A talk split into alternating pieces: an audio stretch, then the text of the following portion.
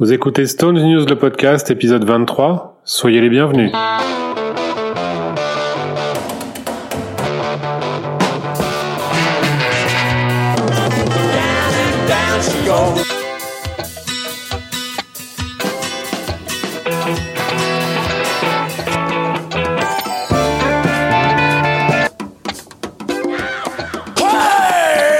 Bonjour à tous et merci de nous retrouver pour cette nouvelle émission. Nous sommes réunis pour euh, faire un petit bilan, un gros bilan même de la tournée No Filter 2021.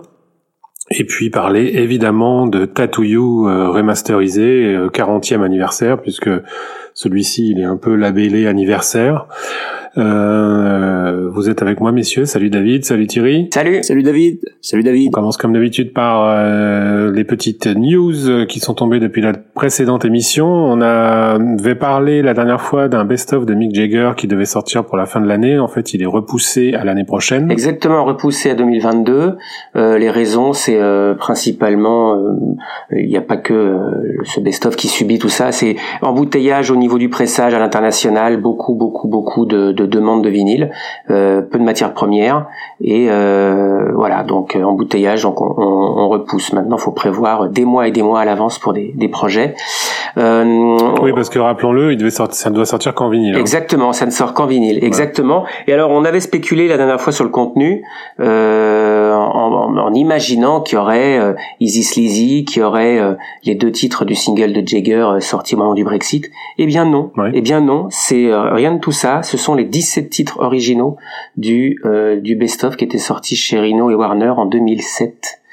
Voilà, donc c'est vraiment pour avoir une, une version vinyle de ce qui existait déjà, sans, ah, sans aucun bonus. C'est le best-of en vinyle, quoi. C'est celui qui existe déjà en vinyle. Exactement, exactement, en double ah vinyle. Oui, on, est, on est moins pressé là déjà. Ouais, ouais, ouais, ouais, ouais. Non, mais voilà. Voilà pour cette info. C'est plus pour la collection. Oui, c'est ça. Bah, c'est ce qui, c'est arrangé, arrangé à côté des autres. C'est ça, oui, c'est parce qu'ils ont réédité les trois albums euh, en vinyle aussi il y a pas longtemps. Les quatre, pardon, les quatre albums il y a pas longtemps et l'année dernière, je crois.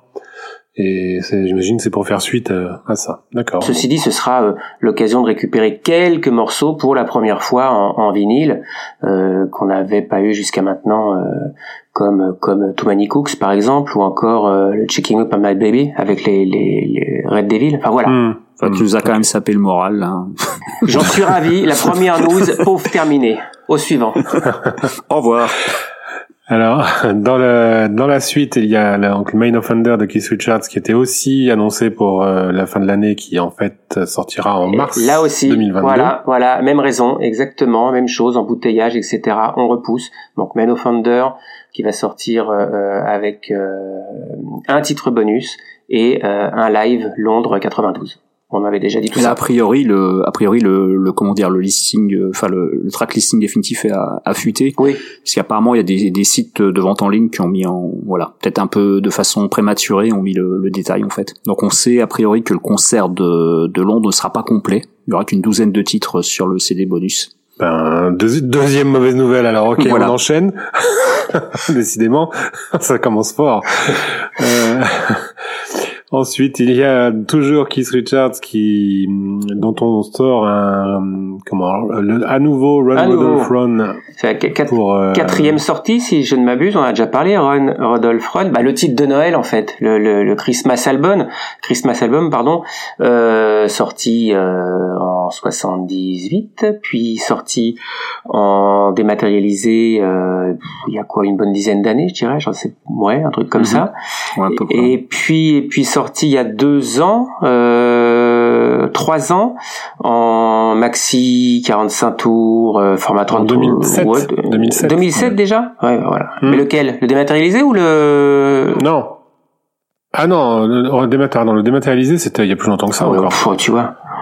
On, ah on, s'y perd. Ça devait être, c'était en 2003. On s'y perd, on s'y perd. Bref, en tout cas cette fois-ci, Run Rodolphe Run sort en vinyle rouge et noir. Il était sorti en vinyle rouge la fois précédente, il y a quelques années seulement. Voilà mais rien de plus. Il y a les trois morceaux qu'on connaît dorénavant, Run Rodolphe Run, euh, Harder They Come et le morceau avec Toots on the Metal, dont Pressure Drop. Voilà. Et pour le Record Store Day cette année, donc Black Friday, euh, c'est aujourd'hui d'ailleurs, à l'heure où on enregistre, autant le dire. Euh, il n'y a pas grand-chose. Il y a juste un, un album qu'on avait mentionné rapidement la dernière fois en passant, euh, qui est un album hommage aux Stones, c'est ça? Oui, alors dont, on peut juste parler. Hein. Euh, Blackberry Smoke, un groupe euh, américain dans la mouvance de, de, ce dont on parle euh, régulièrement, la Mule, les Groove, etc.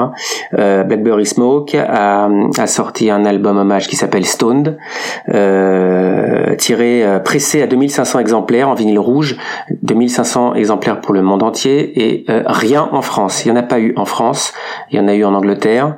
on les a déjà sur eBay, c'est sorti ce matin. On les a déjà sur eBay à plus d'une centaine de livres, ou autour de la centaine de livres en tout cas.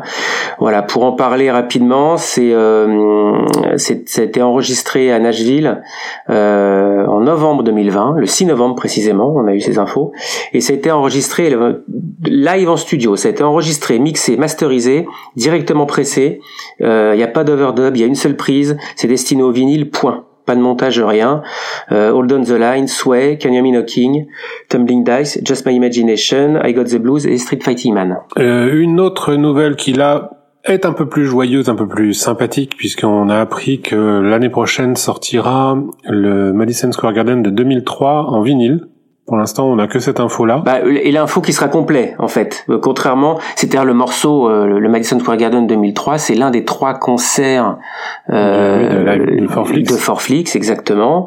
Euh, Forflix vidéo, évidemment. Donc là, cette fois-ci, il y a l'audio, mais euh, il sera complet, 21 titres en 2003 le, le, Forflix, euh, ce concert de, de, de, New York, pardon, comportait 17 morceaux. Cette fois-ci, on a Start Me Up, Tumbling Dice, Gimme Shelter et Sympathy for the Devil. Très bien, ben on peut attaquer maintenant notre euh, notre débat et notre bilan de la tournée No Filter 2021.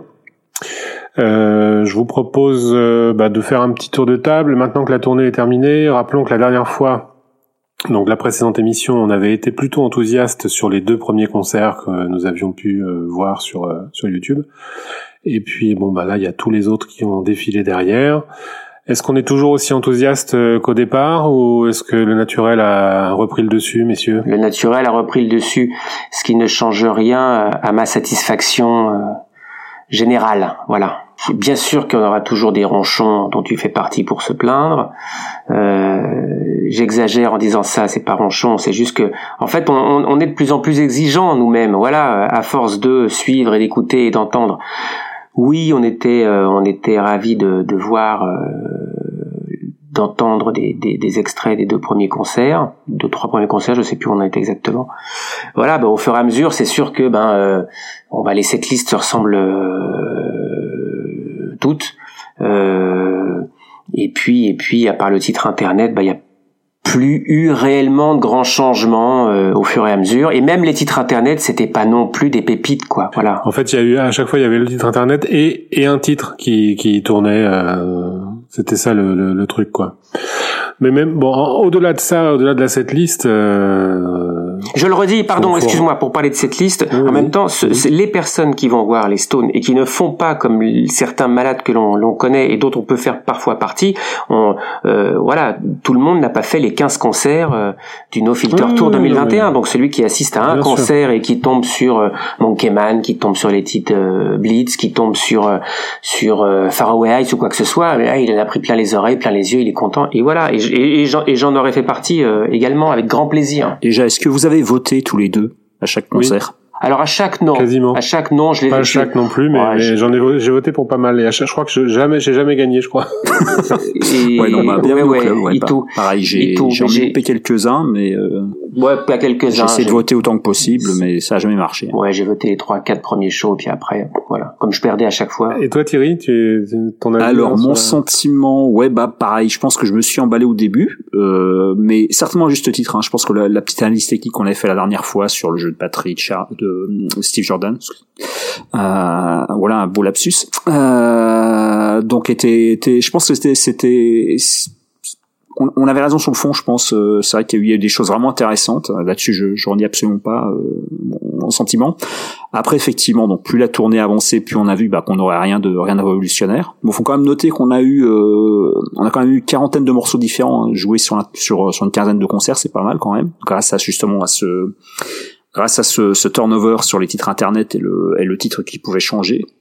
Euh, je crois que sur l'ensemble, il y a eu que trois concerts qui n'ont rien apporté, c'est-à-dire qu'il n'y avait pas un nouveau titre qui n'avait pas été joué la veille euh, ou l'avant-veille, etc., etc. Euh, ce qu'on peut dire aussi, bah, c'est qu'il y a eu quand même, il y a vraiment eu un ventre mou au milieu. Notamment, il y a eu un, ou deux très mauvais concerts, notamment Tampa, notamment qui était, vraiment pas terrible.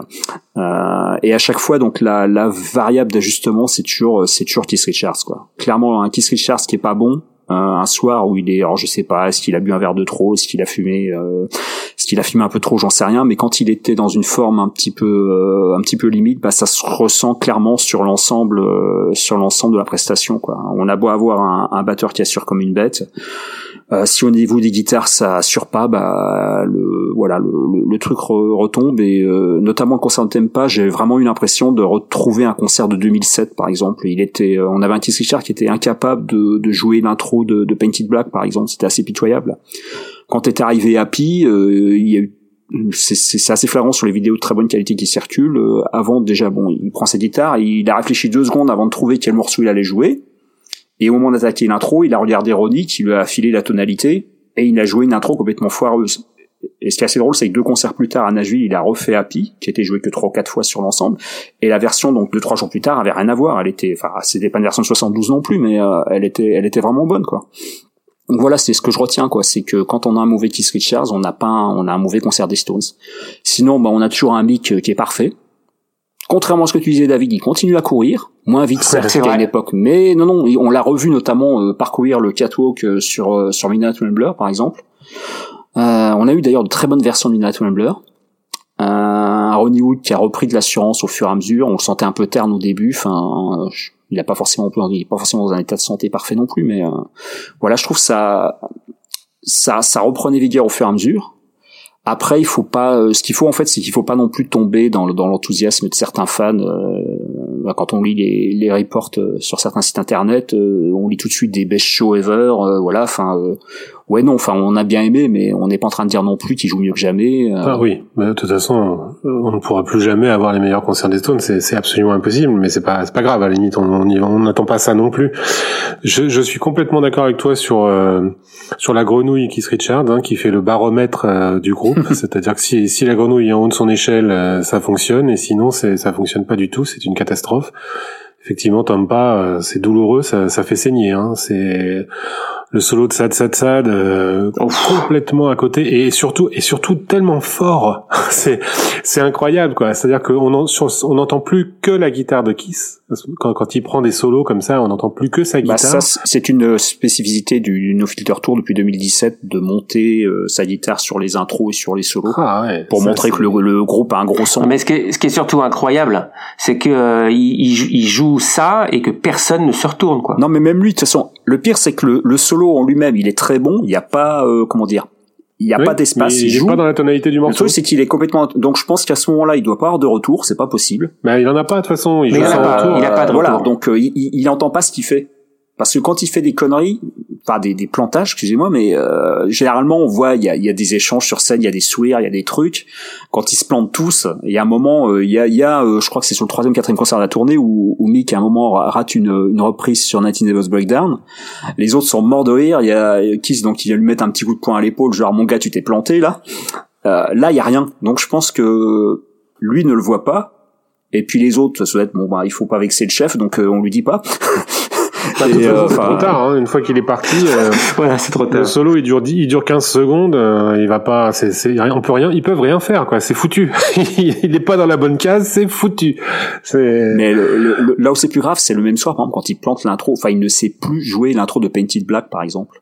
C'est une cata totale quoi. On retrouve ouais le Keith Richards de 2007 là, le Keith Richards euh, du, moustachu, euh, voilà moustachu et, bourré de, de, du Stade de France 2007 quoi. C'est c'est une cata totale. En dehors de ça, euh, comme vous, je, je vais pas renier ce qu'on a dit la dernière fois, c'est-à-dire que la présence de Steve Jordan a quand même eu euh, une plus-value indéniable. Ça a apporté quelque chose, un, plus dans, dans l'ensemble du groove du, du groupe. Ben, ce, ce, que tu es en train de dire, ce que tu es en train de dire, c'est qu'on bon, il y a eu un changement de batteur on en connaît la raison. Mais tu dis que si on change les guitaristes aussi, peut-être que ça peut faire un bon groupe bah, Oui, mais à ce moment-là, euh, Mick devait, devrait monter un groupe de reprise. Euh. C'est une question. Hein. Non, non, je, je sais pas, je sais pas, je sais pas répondre à cette question. Euh, ça, à quel moment on considère que ce sont toujours les Rolling Stones ou pas? C'est ça aussi un peu ce qu'on avait commencé à émettre la dernière fois. Absolument. Je ne sais pas quoi répondre à cette question-là. Euh, si, si, si Keith Richards arrête de jouer, euh, je vois pas trop l'intérêt en même temps. Donc euh, c'est plus les Rolling Stones, c'est un groupe de reprise. Euh, voilà. Non mais je, je suis d'accord. bien sûr. Euh, comment? Non mais c'est de la provoque, hein, tu sais bien. Hein. Oui, oui, oui, non mais c'est pas inintéressant. C'est de la provoque, mais c'est pas inintéressant parce que ça, ça amène une réflexion euh, qui effectivement et, qui, qui, nous qui nous fait enchaîner sur sur la suite. C'est-à-dire que bon, bah l'année prochaine, on le sait, c'est la 60e c'est le 60e anniversaire. Pour le symbole, on aimerait tous euh, qu'il y ait encore une tournée 60 60 on that seat cette fois, pas 60 on counting parce que à un moment donné, il faut savoir euh, s'arrêter avec grâce, s'il en reste encore. Euh, et en même temps, est-ce que, est-ce que vraiment euh, on a envie? Je sais pas. moi, non. Hein. Moi, clairement, j'ai pas envie de voir euh, les Stones pour leur 60e anniversaire si c'est pour voir des concerts comme ceux-là, quoi. Mais pareil. Moi, pour le moment, c'est pas une question de concert. Je, je rappelle juste, j'ai, enfin, j'ai toujours pas fait mon deuil moi. Hein. Je je je c'est pas les Stones encore hein. donc j'ai encore un peu de mal même si ça on est voilà même si ça a joué OK mais je sais pas je sais pas. D'autant plus que rien rien rien n'est fait pour l'année prochaine non plus. Et on entend parler on entend parler de l'Europe et euh, on entend parler uniquement de festivals. Voilà. Moi, j'irai uniquement si je joue en bas de chez moi. Hein. Il y a la salle Jean Renoir qui est à 500 mètres de chez moi. C'est la dernière fois, je suis à la Nanterre parce que c'était un quart d'heure à pied de chez moi, n'est-ce pas? Je, je, tiens à le dire. C'est pour ça que j'ai fait l'effort. Donc là, je pars se rapprocher à plus de voilà donc j'habite à un quart d'heure de la défense, ça va intéresser tout le monde. Euh, donc là, ouais, il faudrait qu'il se rapproche un peu, sinon j'y vais pas. Alors moi, après, non, plus plus sérieusement, moi j'aurais rien contre un album. Franchement, euh, ça me plairait bien qu'ils sortent un, dernier album, même s'il est pas top, même si j'en sais rien.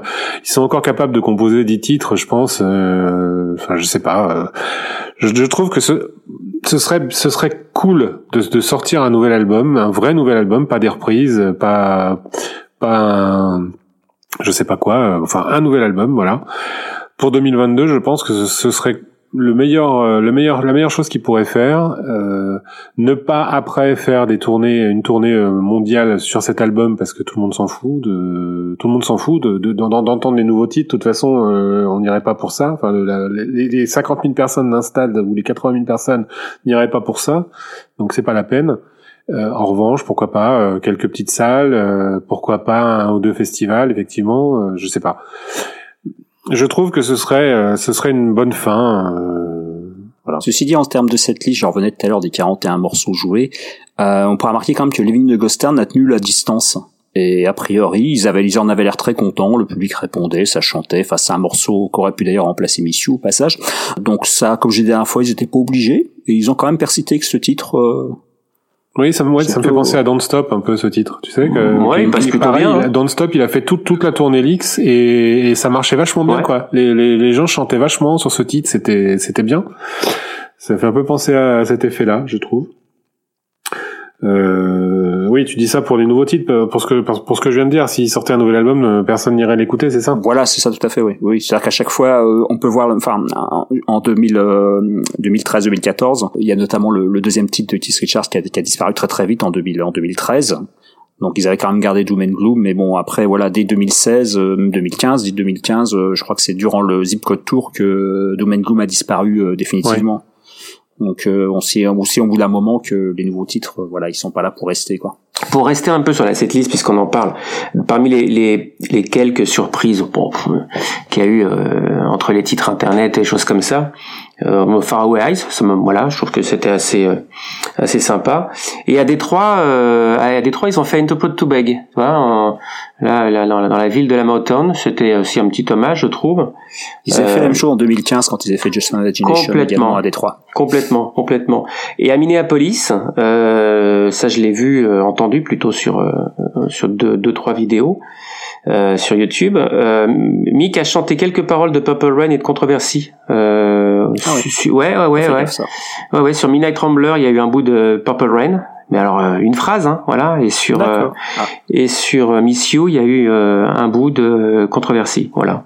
D'accord, bah ça c'est sympa, ouais, effectivement, c'est des, des, des, trucs, des trucs sympas, amusants. Des trucs sympas, amusants. Donc, Living in Auguston a tenu a tenu la longueur, mais mais pas de brown sugar.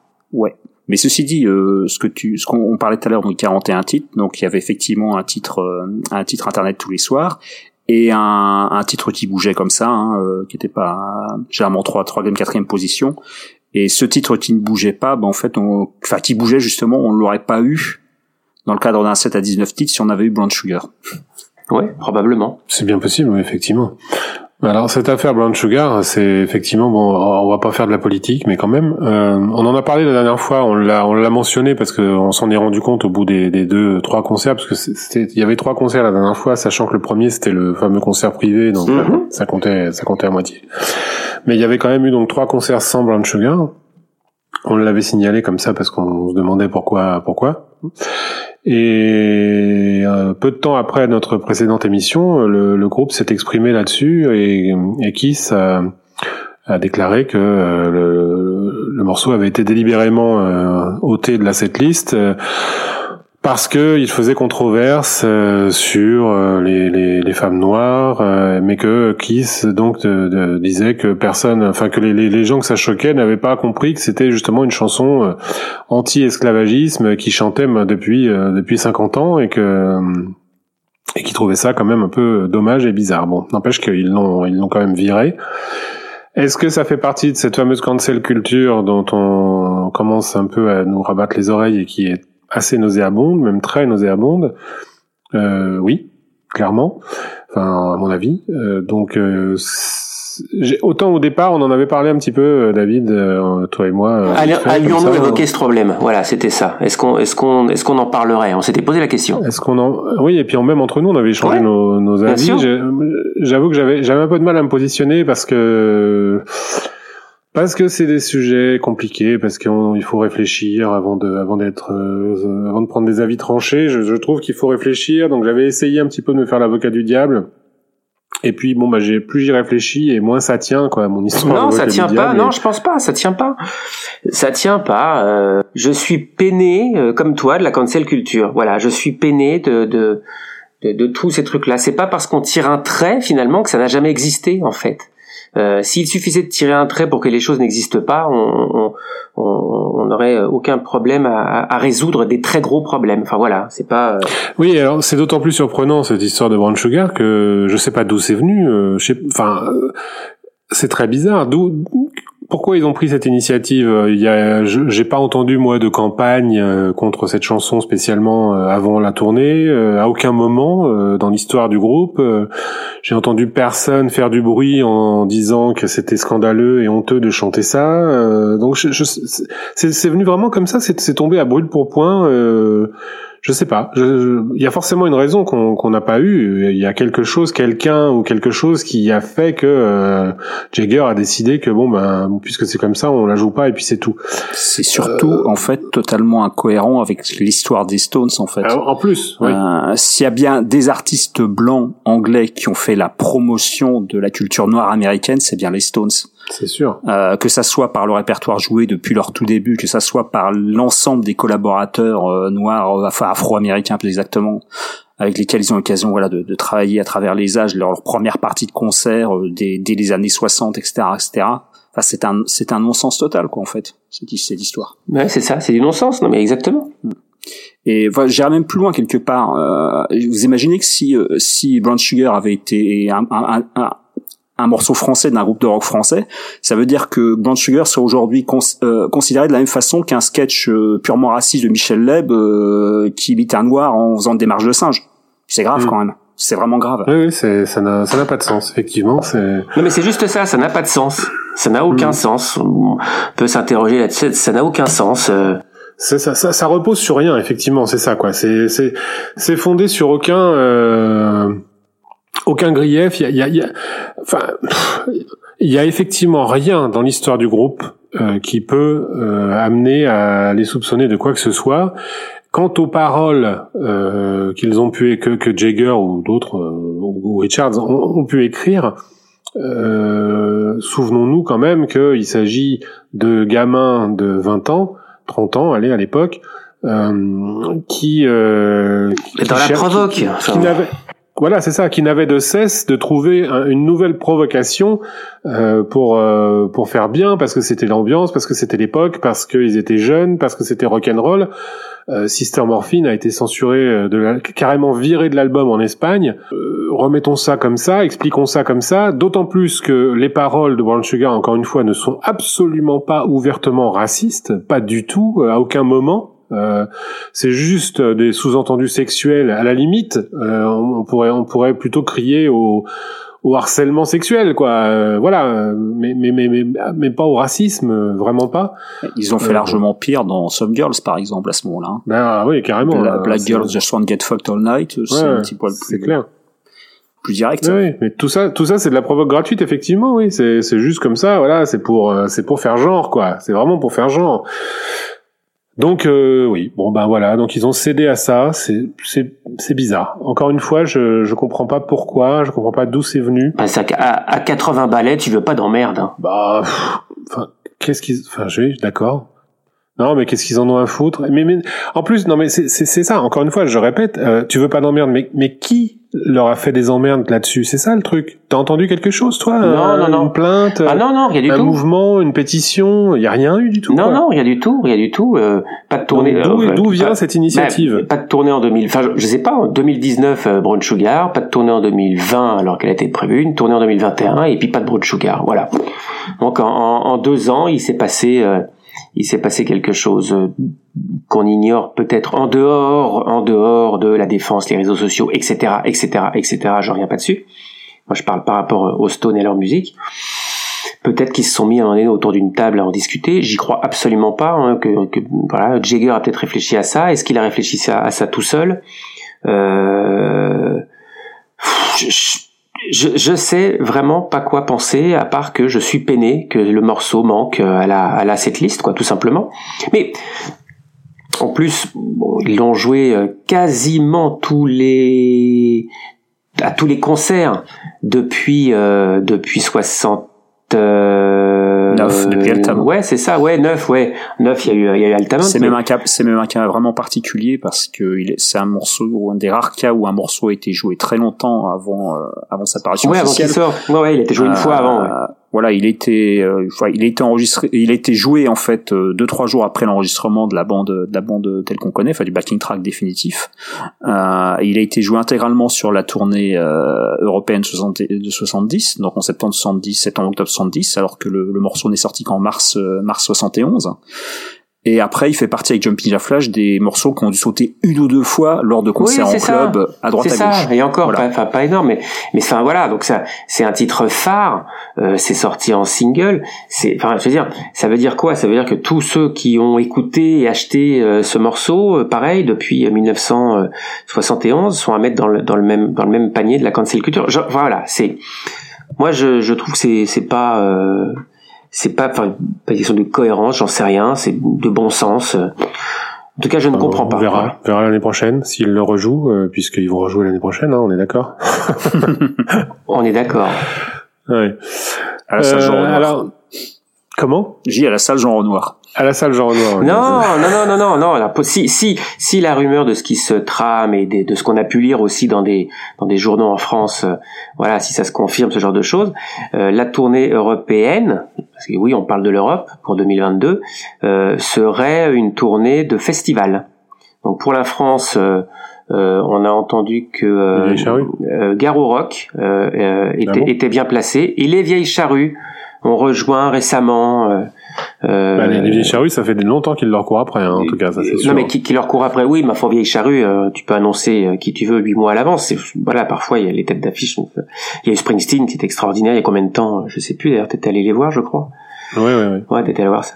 Non, mais voilà. Mais les, les, les Stones vieilles charrues, ça fait longtemps qu'on en entend parler. Ça veut pas bah dire que c'est, ça, mais c'est pas parce que t'en entends parler que. Sauf que là, voilà. Ce que je veux dire, c'est que cette fois-ci, cette fois-ci, ça, voilà, cette fois-ci, on est quand même plus dans ce, dans ce truc-là une, une tournée de festival.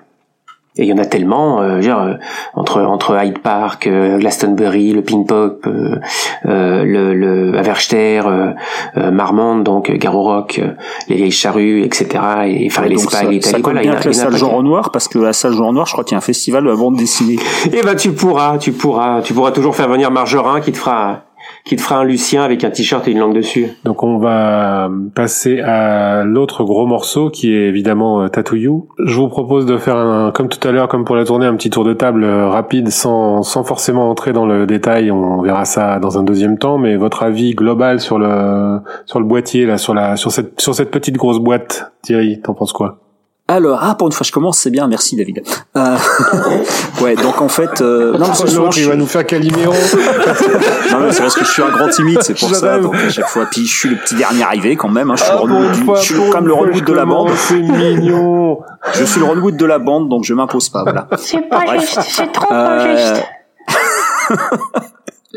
donc Tattoo You Super Deluxe. Euh, donc qu'est-ce que je pourrais dire sur ce coffret? Bah, Il y a plein de choses à dire. Donc, la première chose sur laquelle je voulais venir, c'était juste pour faire, euh, voilà, faire. Toi, tu as fait une transition euh, et moi, je voulais faire une espèce de transition à l'envers, donc revenir sur le, le sujet précédent.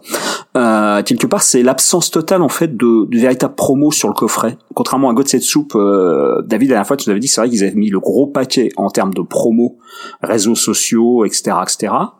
Là, on a vraiment l'impression d'un coffret qui est sorti en catimini euh, et le fait qu'il ne joue pas de morceaux sur euh, sur la tournée à part donc ces quatre versions de de de, de Are Coming, ça m'a vraiment étonné quoi. Parce que quand on y pense, euh, en dehors de Start Me Up, il y avait moyen de jouer, je sais pas moi, Black Limousine, Neighbors, Worried About You, enfin il y avait de quoi faire, voire même pourquoi pas Shame Shame Shame là dans les dans, dans les titres inédits. Il y aurait eu moyen, je pense, de jouer comme ils avaient fait pendant le Zip Code Tour avec avec City Fingers de jouer des morceaux, genre trois titres à la suite, euh, et puis de parler du, du, truc pendant le concert, quoi. Parce que d'après ce que j'ai pu voir, les ventes sont pas phénoménales. C'est un truc qui est sorti vraiment. En plus, il y avait des problèmes. Euh, le, le, coffret était pas disponible le jour de la sortie. Enfin bref, euh, j'ai l'impression un truc en catimini. Euh, je sais pas ce que vous en pensez à ce niveau-là. C'est juste que, enfin, la première chose que je, sur, sur lequel, avant de rentrer dans le détail, je voulais, je voulais souligner en fait, avant même de parler du produit je suis très étonné. on parle, enfin, il y a eu un espèce de, un peu de blackout sur les sorties à cause de la crise sanitaire. Ça fait un an qu'ils nous ont pas sorti de gros trucs, euh, en dehors du Copacabana qui reste un produit destiné aux fans. Là, on avait a priori à chaque fois que les songs sont sortis un super deluxe d'un album, il y a toujours eu quand même la, la grosse la grosse artillerie en termes de promo. Ça sort comme du, du, du comment dire de, de, la news chez les maisons de disques et pas du back catalogue. Et là, j'ai l'impression qu'on n'est pas à ce niveau-là. Je sais pas ce que vous en pensez, mais alors d'abord c'est gérant back catalogue ça euh, au niveau des maisons de disques, mais euh, euh, oui sur God Soup il y a eu un effectivement énormément de, de, de matraquage. Euh, Jimmy Page était pour beaucoup aussi, je pense, euh, parce qu'ils ont beaucoup matraqué là-dessus. Après, là, on parle de, on parle de Tattoo. Je, je sais pas, est-ce que c'est un, un, problème de calendrier aussi? Ils annoncent ça, il y a le décès de Charlie, et puis donc on est on est peut-être encore dans une, je sais pas, hein, c'est mon, ça peut être un, voilà, euh, on est peut-être encore dans une période un peu compliquée. Je sais pas. Oui, ah oui, c'est, oui, j'avais pas pensé à ça effectivement, une sorte de, de deuil un peu, euh, de, deuil prolongé peut-être. Peut-être que ça a à voir. Néanmoins, s'ils avaient vraiment prévu une promo, elle aurait été en amont de ça, parce qu'une promo comme une promo comme celle qu'il y a eu pour God Soup, ça, ça s'anticipe quand même. Donc, oui. euh, donc je pense que ça, s'il y avait eu une promo aussi importante de prévu, elle aurait, elle aurait été antérieure à la, au décès de Charlie, je pense. Mm. Mais bon, euh, peut-être que ça, ça n'a pas aidé à ce que euh, effectivement euh, les réseaux sociaux soient inondés de quelque chose comme ça. Oui, c'était place plutôt aux, hommages à Charlie plutôt qu'à regarder notre nouveau disque et acheter le quoi. Oui. Mm-hmm. Oui, c'est vrai que c'était, j'ai pas forcément pensé à ça. Enfin bref, je voulais juste avoir votre votre ressentiment là-dessus parce que c'est vrai qu'on n'a même pas eu l'occasion d'en parler entre nous avant de avant d'enregistrer. Donc, euh, mais c'est quelque chose qui m'avait, ouais, qui m'avait un peu un peu interrogé comme ça. Bref, euh, sinon, bah, concernant le produit en lui-même, alors je sais pas ce qui, en ce qui vous concerne, mais le, le coffre en lui-même, donc de l'extérieur, quand j'ai lu entre les mains, euh, donc il y a l'idée du de l'hologramme là. Donc euh, si on se pour se réfère à la pochette originale, donc on avait Keith Richards d'un côté, Mick Jagger de l'autre. Donc un, un, Mick Jagger sur fond rouge, un Keith Richards sur fond vert. Alors je sais pas pour vous, mais moi l'hologramme, j'ai beau le retourner dans tous les sens. Au lieu d'avoir justement d'un côté, enfin en l'inclinant un Mick Jagger sur fond rouge et de l'autre côté, un, en l'inclinant de l'autre côté un, un Keith sur fond vert, j'ai un espèce d'alien sous fond marron. Peu importe de quel côté je le tourne.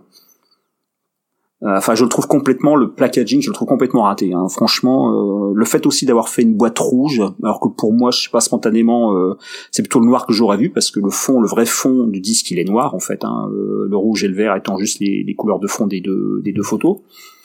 Donc là, c'est un, pur avis personnel. Je trouve ça, je trouve ça assez raté. Un truc qui m'a vraiment étonné aussi avant même de l'ouvrir, c'est qu'il n'y a pas de feuillet concernant le contenu. Donc le, le le l'amateur lambda qui est pas forcément autant au courant que nous des sorties, qui va chez son disquaire, qui veut se faire plaisir à acheter le coffret super de luxe, que ce soit la version vinyle ou la version CD, euh, il sait pas ce qu'il y a dedans. Donc ça, je trouve ça très étonnant. Je trouve ça vraiment très étonnant. C'est d'ailleurs la première fois que je vois un super deluxe, peu importe l'artiste, où il n'y a pas un contenu détaillé derrière avec ce petit feuillet qui est, qui est collé vite fait et qu'on enlève et qu'on glisse dedans ou, T'as raison, d'autant plus pour les moins, pour les moins passionnés. Le code barre est sur le sticker. Ouais, donc c'est vraiment, j'ai, pas compris ça. C'est pareil en termes de, de packaging. Enfin voilà, le, packaging en lui-même, je le trouve raté. Après, bon, je suis pas un fan de la couleur rouge, donc ça c'est, purement. Euh... Enfin comparativement par exemple à, à Soup, euh, j'ai, vraiment moins aimé le, l'objet. Euh, une fois ouvert, le, j'aime bien le bouquin. Il est dans la, bon, il est le livre est dans la dans la lignée des, des super deluxe précédents. Il y a des choix intéressants en termes de texte. Euh, seul défaut, je dirais, c'est pour la partie live. Les photos sont quasiment toutes connues. C'était déjà le cas pour le live, pour le, le, dans le coffret God, cette soupe, hein, euh, les photos 73, quasiment toutes que des photos connues. Voilà, là, c'est que des photos, euh... oui, toutes connues, quasiment toutes connues et extraites en général des, des tours programmes. Est bien bien imprimé ceci dit la qualité est là comme pour les comme pour les éditions euh, les super deluxe euh, précédents oui sauf que je trouve que pour les photos tu parles bien imprimé c'est vrai la qualité générale du bouquin est bien imprimée j'ai trouvé que le fait d'avoir un effet de couleur sur certaines photos genre page un peu bleue page un peu jaune page un peu mm-hmm. ça gâche un peu certaines photos ça, ça c'est mon avis aussi j'ai trouvé que certaines photos méritaient d'être publiées avec leur vraie couleur quoi que ce soit pas de faire un effet euh, un effet sur sur certaines des pages quoi. après ce que je voulais rajouter c'est juste une histoire de, de bah là je, vais peut-être faire la transition avec David. C'est concernant le son en fait tout simplement. Je trouve que le mastering est pourri. Euh, le son est le son est ignoble, mais bon là euh, c'est pas voilà. Je sais pas, David, euh, ou alors David, il y en a un de vous deux qui va donner son avis et je... Non, avant, avant, que, tu, parles du son, peut-être, juste par rapport à la, forme sur le bouquin. Je trouve que le bouquin, donc voilà, on est dans la lignée de ce qui se faisait, mais je trouve relativement bien réussi, à part l'histoire des pages qui, qui, me qui me qui me gâche un peu les photos euh, quand elles sont en couleur, mais voilà, c'est un livre qui est composé en qui est décomposé ou composé en, quatre parties. C'est des conversations menées par euh, un certain euh, Jeff Slett, qui est, qui est musicien. J'ai regardé qui c'était, un musicien, compositeur et qui est journaliste pour le magazine Esquire depuis 2013. Il a, il a, il a mené donc des, des, des, des conversations, vraisemblablement avec les membres du groupe, et ils en ont tiré quatre parties pour faire ce bouquin.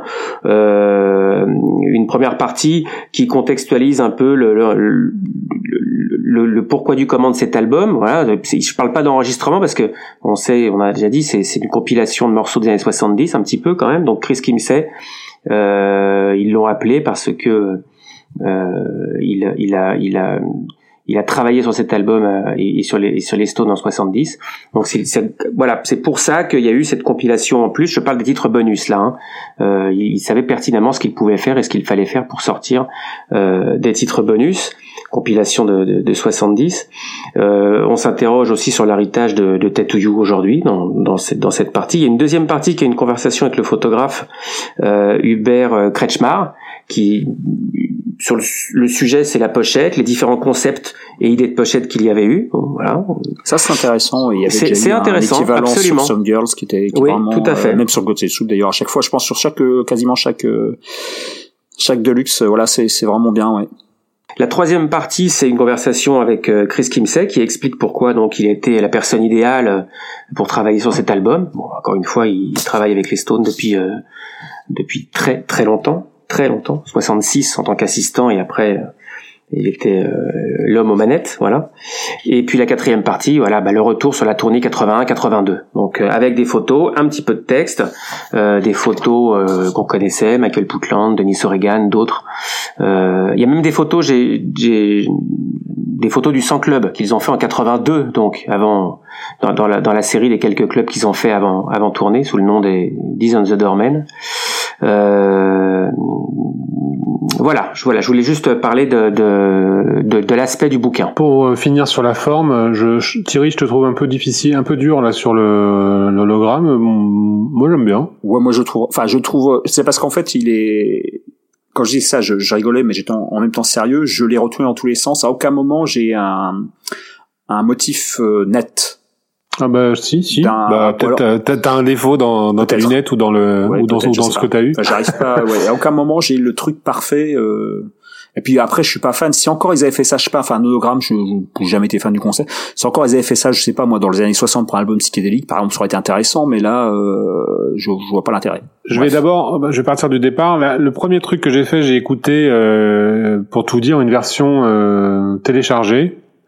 Euh, prise en, en, haute définition, donc probablement attrapée de Cobuzz ou d'un site comme ça, d'une plateforme comme ça, euh, le jour de la sortie, parce que je n'avais pas encore reçu le, le coffret physique. Et j'ai écouté ça bah, sur mon ordinateur, comme font beaucoup de gens aujourd'hui, je pense. Et, et tout de suite, euh, David, je t'avais envoyé un message pour te dire, euh, putain, le son, il est énorme. Thierry va détester, euh, mais moi j'aime bien. Et j'avais comparé ça avec la précédente version numérique, c'est-à-dire celle qui avait, celle qui était téléchargeable dans la grosse boîte dans le coffret euh, vinyle des Half Speed euh, Mastering. Euh, je sais pas si vous vous souvenez, mais à cette époque, dans les, les téléchargements qui étaient qui étaient euh, disponibles avec cette grosse boîte étaient des, des, des fichiers haute résolution pour la plupart, ou en tout cas au moins résolution CD, voire plus pour certains. C'était bon, bref, donc c'était c'était des bons fichiers. Et donc j'ai comparé, euh, la toute première chose que j'ai faite, j'ai comparé ce master-là avec le nouveau master euh, d'aujourd'hui. Et franchement, ça déboîte. Euh, je trouve que ça, ça pète, je trouvais ça vachement bien. Bon. Et Ensuite, j'ai reçu le coffret, donc j'ai fait mes comparaisons habituelles. Je suis même, je suis même retourné jusqu'au CD CBS. Donc j'ai pris le CD CBS, le CD Virgin, le CD Universal, le et, et le CD là, 2000, 2021. Comme euh, comme pour God Soup, euh, bon bah le CD CBS euh, il a aucun intérêt, il est plat, c'est un transfert de, vinyle hein, quasiment. Enfin, je veux dire, c'est un transfert de master de master analogique, donc ça n'a pas technologiquement à l'époque c'était ce qu'on pouvait faire, mais ça n'a pas d'intérêt. le remaster Virgin est excellent, encore une fois. On redisons-le encore une fois, n'ayons pas peur. Le remaster Universal est dégueulasse, comme euh, comme celui de God Soup. Et donc je mets euh, celui d'aujourd'hui plein d'espoir. Et là, je, je m'en prends plein. Alors donc tout ça, tout ça sur une chaîne IFI, hein, je précise. Donc plus sur mon ordinateur, mais sur une grosse chaîne IFI, euh, ma chaîne IFI qui que je connais bien, dont je connais bien le son, avec mes, mes bonnes vieilles enceintes, mon gros ampli. Enfin, c'est un, un, gros truc. Je mets, j'avais tout mis à volume assez fort quand même pour. Et là, j'ai les oreilles qui saignent. C'est c'est affreux, mais c'est pire que le que le mixage universal euh, de je sais plus quand là de 2012 ou je sais plus quand les, 2009 voilà. Euh, c'est pire. C'est vraiment c'est pire. Euh, je pensais pas que c'était possible mais c'est c'est atroce. C'est une bouillasse infernale. Et donc ça m'a amené à une théorie qui je pense n'est pas loin de la vérité. C'est-à-dire que le problème des mastering euh, depuis toujours c'est d'adapter le mastering au support sur lequel le son va être écouté Aujourd'hui, euh, donc dans les années 80, on écoutait la musique sur des vinyles. Donc les mastering étaient faits pour le vinyle parce que évidemment, si on poussait les potards trop fort, ben le bras sautait, hein, tout simplement. Euh, quand tu, si tu mets des basses ou, des, un volume trop fort sur le vinyle, euh, c'est physique, le bras euh, saute. C'est pas possible, tu peux pas lire. C'est pour ça que les, les vinyles ont un son beaucoup plus feutré et n'ont pas la même dynamique que le son numérique. Euh, ensuite, quand on, a écouté euh, ça en CD, euh, c'est pour ça que les remaster Virgin sont aussi bons, parce qu'ils ont été vraiment masterisés pour le CD et ils sont adaptés à la lecture sur galette argentée. Aujourd'hui, on n'écoute plus la musique sur un CD. nous sommes des dinosaures anachroniques. Euh, donc on écoute la musique sur euh, des, des iPhones, des téléphones, euh, des ordinateurs et donc des équipements qui sont soit au mieux des enceintes prévues pour mais informatiques, au pire ben, des AirPods ou le, son de son ordinateur. C'est pour ça, je pense, que le mastering est fait aujourd'hui pour ça. D'ailleurs, quand on achète des trucs sur iTunes, si on le fait encore, euh, il y a aujourd'hui des choses qui, qui sont labellées masterisées pour iTunes. et c'est aussi pour ça, je pense, que j'avais ma première impression, mon premier ressenti quand je l'ai écouté, ce truc, c'était de dire putain, ça déboîte, c'est vachement bien, parce que sur mon ordinateur, c'est bien, vraiment, ça sonne, il y a plus de, c'est plus profond. Euh, c'est pas aussi c'est pas aussi agressif que sur la chaîne IFI en CD. Il y a un vrai son. Euh, Il y a en tout cas c'est c'est on dirait que c'est pas le même euh, master vraiment. On dirait que c'est pas la même chose. J'écoute j'écoute pas la même chose. Donc je pense que vraiment c'est c'est pour ça que euh, aujourd'hui ben ce qu'on trouve sur les galettes CD c'est dégueulasse parce que c'est adapté euh, à une écoute en numérique uniquement de bout en bout et que euh, et que les, les bonnes vieilles chaînes euh, aussi performantes soient-elles ben, ne sont pas euh, équipées pour décoder un son comme celui-ci. Voilà. Donc pour résumer, c'est un master bah, qu'il faut pas écouter sur une chaîne. Alors j'ai- j'ai comparé les vinyles aussi. Euh, j'ai comparé un pressage original anglais, le pressage Half Speed Master de la grosse boîte et celui-là. Alors là, les nuances sont vraiment très très légères. hein. Euh, en revanche, là, faut avoir du matos pour vraiment comprendre la, différence. Euh, Il y a un léger mieux sur euh, sur la définition du son aujourd'hui. Effectivement, on sent que ça a été remasterisé. Après, est-ce que ça a vraiment été remasterisé pour le vinyle? Je suis pas convaincu. Euh, je suis vraiment très dubitatif sur l'intérêt d'avoir euh, ce remaster en vinyle euh, pour l'écoute. Si on a le pressage original, euh, on n'est pas loin de ce qu'on obtient aujourd'hui sur le sur le vinyle du, coffret.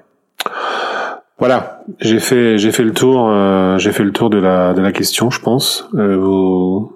Vous voulez rebondir là-dessus Je ou- te rejoins quand tu parce que oui on avait discuté du son. Tu m'avais dit euh, ça dépote, c'est dans le rouge. Je me souviens on avait voilà. Et Ouais. donc quand, quand je l'ai reçu et que j'ai écouté, bah, je me suis dit mais euh, de quoi il me parle? Parce que moi j'ai pas écouté sur les plateformes sur les trucs comme ça. J'ai écouté euh, j'ai écouté le CD en fait au départ. Ouais. Et, et bah j'ai voilà j'ai pas été sur le cul. Mais en même temps j'ai pas été sur le cul, mais pas forcément déçu de quoi que ce soit. De bon, tu mets, tu mets ça sur ta chaîne, voilà, ça tourne, ça suffit aussi. Euh... J'ai pas été sur le cul comme je l'ai été pour Godsetsu. Oui. Godsetsu, il y, y avait vraiment un, un- un boulot que je trouve beaucoup plus important. Oui, Voilà. je suis d'accord. Ouais, la, la démarche n'est pas la même déjà parce qu'il y avait un remix. Ouais, absolument. Bah c'est ça, bien sûr, c'est ça. puisque la démarche de base n'est pas la même, la- l'attente à l'écoute n'est pas la même non plus. Exactement. Ouais. Ouais, du coup, t'as, je pense que ta, ta théorie tient vraiment la route là concernant le, les supports. Là, je, j'adhère complètement. Moi, moi, tout ce que je peux dire, en fait, c'est vrai que bon, à chaque chaque épisode, là, on fait on fait un peu des petites blagues comme ça. On est les rois du, du comique de répétition euh, sur la grosse boîte, sur Joe Bonamassa, sur ce qu'on veut. Mais c'est un truc qu'on répétera et qui est pas du comique, lui, c'est dire clairement, gardez vos remasters Virgin. Ça, on pourra le répéter à chaque émission, je crois. Là, franchement, euh, plus que jamais, quoi. Thierry, tu veux enchaîner sur euh, ton étude de cas euh, des neuf titres inédits? Ouais, parce qu'en fait, bon, j'ai un peu jusque là, j'ai plutôt râlé en fait. Hein, euh, j'ai surtout euh, j'ai surtout souligné les, points négatifs, euh, voilà, lors de l'ouverture du coffret. Mais bon, il y a aussi des points positifs. Donc les points positifs, bon, je l'ai dit, il y a quand même le, livre qui me plaît assez. Mais le point, surtout le point positif, enfin en l'occurrence les neuf points positifs, c'est le CD bonus. Clairement le CD bonus. C'est sans problème mon CD bonus favori de tout ce qui est sorti jusqu'ici, hein, de, de- depuis Exile, euh, Exile, euh, City Fingers, Some Girls, euh, God Soup. Clairement, c'est mon CD bonus favori. Euh, je le trouve cohérent du début à la fin. Euh, Il y a un mélange de différentes époques, mais voilà, on savait qu'on s'attendait à ça puisque Tattoo était déjà en soi un mélange. Donc dans l'ordre, euh, le premier, donc on en a parlé la dernière fois. euh, le premier morceau, donc c'est Living the Heart of Love. Donc Living the Heart of Love, c'est un morceau qui a priori date euh, des sessions de d'It's Rock'n'Roll. Euh, Enfin, c'est pas que a priori d'ailleurs, parce qu'il a vraiment, euh, il a vraiment un son, notamment son de guitare, qui est, euh, qui est typique de, des sessions de cet album. hein. On est, on est très proche du son, notamment de, de, morceaux comme Luxury ou If You Can Rock Me. Donc, Living the Heart of Love, c'est un morceau qui est paru pour la première fois en bootleg dans les années 80 sur sur un sur un, un, album bootleg qui s'appelait Lonely at the Top, qui a une très belle pochette, qui était vraiment un, très bel objet à l'époque, qui était composé uniquement de. Donc j'imagine la, la, ferveur des fans à l'époque en 83 lorsqu'ils ont eu pour la première fois ce disque entre les mains. Ça doit être quelque chose d'assez sensationnel là de découvrir des nouveaux morceaux qui étaient en plus dans ce cas précis de Art of Love un morceau totalement fini, totalement mixé. Euh, donc pendant très longtemps, il n'y a qu'une seule version donc, à circuler en bootleg de ce morceau. Euh, il est très connu parce que justement, comme c'était un morceau fini et une qualité sonore qui était vraiment très bonne, euh, on le retrouvait sur beaucoup de, sur des compilations, sur des coffrets. Enfin voilà, c'est quelque, je pense que c'est un morceau que tous les fans euh, qui, qui, j'ai une, une discothèque bootleg assez, assez conséquente connaissent. Il y a une seconde version qui est parue très récemment sur le la fameuse collection, le fameux triple CD Fully Finished Studio Outtakes donc là, qui était une, version avec le, même backing track instrumental, mais avec juste la voix de Mick refaite dans les années 90. Donc je vous cache pas que quand euh, on a eu le listing du, coffret, euh, j'avais vraiment peur qu'ils nous mettent une version avec cette prise de voix des, années 90 que je trouvais moins bonne. Et finalement non, donc on a bien un morceau qui est très proche de la version originale, il y a juste une, euh, bon, il était remixé, euh, voilà, donc ça c'est assez subtil, assez proche de l'original. Il y a juste une nouvelle prise de, lead guitare de Ronnie qui a été rajoutée, mais qui dénature absolument pas ce morceau qui date des sessions avant qu'il ne, rejoigne le groupe. ensuite, on a Fiji Jim, donc Fiji Jim, j'ai toujours pensé que c'était le grand absent du, disque bonus de Some Girls. Euh, c'est un morceau donc qui date de 77, qui lui aussi existait en bout depuis très longtemps, euh, paru également au début des années 80 sur un, un autre bootleg de studio très connu qui s'appelait Accident Will Happen sur lequel notamment figurait la, la toute première version connue de, de, Claudine, qui est sortie euh, depuis donc, sur, le, sur le CD bonus de, de Some Girls. Donc Fiji Jim existait en trois versions en boot, euh, donc à chaque fois c'est des versions très proches. Euh, ce qui les différencie en fait, c'est une histoire d'overdub. C'est-à-dire il y a une première version qui est assez brute, la deuxième il y a une piste de guitare en plus, et la troisième qui est sortie également euh, sur Fully, Fully Finished Outtakes sur la, pour la première fois, donc elle a une partie de, de, de clavier en plus. Donc euh, la version qui nous propose, enfin que les Stones nous proposent là, donc est très proche, euh, la version définitive qui vient de sortir est très proche euh, d'un point de vue instrumental de ce qui sort de, de, la version la plus aboutie en bootleg. C'est même, on peut dire la même, elle a juste été remixée. J'ai pas décelé moi à l'écoute de nouvelles prises instrumentales, peut-être une guitare sèche, mais encore je suis pas sûr. Par contre la prise vocale, elle est, elle est vraiment, elle est vraiment toute nouvelle. Euh, elle est même, je pense, vu la voix de Mick, elle est très récente. on est clairement, je pense, sur du sur de la prise vocale 2020. Euh, le seul défaut que j'y trouve, euh, bah, c'est peut-être d'avoir la voix justement trop en avant. Et il y a un petit décalage entre ce, ce, comment, ce, backing track très connu, ce morceau très connu et cette nouvelle voix. Euh, mais j'imagine que les gens qui, ont écouté le disque pour la première fois, eux, n'ont rien vu à quoi. Euh, ensuite, donc, on a Troubles Are Coming, donc on en avait également parlé la dernière fois. Donc, euh, morceau paru pour la première fois en instrumental euh, sur le titre Breakaway en 95. C'était paru sur un bootleg japonais qui s'appelle The Pain of Love. Euh, donc cette première version, donc on savait pas à l'époque, personne n'avait fait le lien comme je l'ai expliqué la dernière fois, donc sur le fait que c'était c'était une reprise et pas un, et pas un, et pas un original des Stones. Euh, il y avait une petite voix euh, qui était, comment dire, enterrée dans le mix, mais bon, on considérait surtout comme un instrumental à l'époque. Et donc une première version avec chant est également parue sur euh, Fully Finished Outtakes en, en début d'année. Donc une prise de voix qui elle par contre est d'époque. Donc là, Mick a refait la voix et euh, bon, je trouve le résultat très bon parce que bon, la voix, la voix d'origine était un peu, voilà, était un peu brute. donc on peut, on peut comprendre qu'il ait voulu faire quelque chose d'un peu plus soigné. Et euh, donc Ronnie a rajouté une lead guitare, il y a aussi des backing vocals qui ont été rajoutés. Et euh, pour avoir réécouté donc les, les, versions, les versions précédentes, les versions antérieures, euh, je pense que le, le, le, travail qui a été refait est judicieux parce que là où il manquait vraiment, euh, enfin il y avait des parties dans les ponts et les intros où effectivement c'était un peu plat quoi. Euh, passer le riff, il manquait quelque chose. Donc à mon sens, le, le travail de Ronnie et de Mix sur ce morceau-là sont en fond une, pure réussite. Et puis le sur ce coup-là, je trouve que la voix, euh, la voix qui est certainement également très récente, euh, ne me choque absolument pas. Euh, quatrième morceau, euh, Shame, Shame, Shame, donc reprise de reprise de Jimmy Reed. Euh, c'est un morceau en fait qui date des sessions de Some Girls et non pas des, des sessions de RCA 78 qu'on a pu le dire précédemment. Euh, qui était paru en bootleg une seule fois euh, dans les années 90, en 93 c'est paru, sur un bootleg euh, très rare qui s'appelait Paris Results Volume 2. Donc ça fait partie de ces morceaux, pareil, qu'on trouvait pas forcément sur des, sur des compilations, parce que ça restait une reprise et ça restait assez anecdotique. Donc c'est pas forcément un morceau que tout le monde avait dans sa discothèque, dans sa version initiale. Donc là la voix était refaite, a priori, j'imagine que là, vous, la prise, la prise de voix est assez récente aussi. Euh, donc pourquoi euh, avoir mis une reprise d'un morceau de, de Jimmy Reed, un, un, blues de plus dans ce disque? J'avoue que c'est un peu le c'est un peu le point faible du disque dans le sens où ils ont suffisamment d'outtakes, enfin d'inédits euh, à caser. Pourquoi avoir repris ce pourquoi avoir remis ce morceau-là? Je me suis posé la même question. C'est anachronique, quoi. Ouais, je suis d'accord avec toi. En plus que s'ils avaient vraiment voulu sortir une version de Shame, Shame, Shame, dans les archives, il y a le concert de Double Door en 97 qui hurle pour son édition en CD et DVD. Donc voilà, ils avaient de quoi faire en live. Euh, sinon, bah, le, le, résultat est quand même sympa, euh, notamment pour le mix qui met particulièrement en valeur la rythmique. Euh, Charlie Watts, Bill Wyman, notamment Bill Wyman, entend très bien, notamment la fin quand la, la voix s'arrête et, que la partie instrumentale est chantée. J'ai rarement aussi bien entendu le, le, couple euh, guitare-batterie et Charlie et Charlie et Bill aussi bien mixé sur un sur un blues. Quoi. Donc rien que pour ce petit détail, c'est quand même sympa à écouter. Euh, ensuite, on a Drift Away, donc reprise d'un morceau assez obscur des années, des années 70 qui avait été popularisé par, euh, par le chanteur soul de Big Ray en, 74. Donc beaucoup de gens pensent que c'est lui l'interprète original, mais c'est pas le cas. C'était déjà une reprise à l'époque. Euh, morceau qui a été repris par beaucoup de gens, notamment Rod Stewart en 75 sur, son premier album américain. Euh, après, il y a, énormément de gens qui l'ont repris. Enfin, euh, au hasard, on a, on a, des, concerts par exemple de Bruce Springsteen, de, de Governor New, pour parler de gens qu'on qu écoute et qu'on enfin, aime bien et qu'on écoute. Euh, donc, ils l'ont repris souvent en live.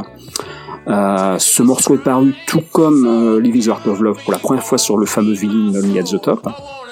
Donc vinyle que, ben, je l'ai pas signalé avant, mais c'est vrai que c'est un vinyle qui est très très populaire parce qu'il est également paru dans les années 90 euh, en CD sur le fameux label Swing Pig qu'il avait réédité donc en très belle très belle parution euh, en respectant la pochette d'époque. Donc c'est ça faisait partie de ces, ces morceaux donc on voilà qu'on trouvait facilement en bootleg en bootleg CD et qui, qui est devenu assez euh, je pense assez populaire dans le dans le milieu des fans quoi euh, donc ensuite ce morceau est reparu une deuxième fois en 95 sur un CD qui s'appelait Acétate et là pour le coup il était vraiment tiré d'un acétate euh, donc ça fait un peu comme pour Chris Crossman sur euh, sur c'est-à-dire ça fait partie de ces morceaux qui existaient qui un son absolument parfait en bootleg euh, et qu'on découvre là pour la première fois euh, dans une version officielle, donc qui est juste tout simplement remixé.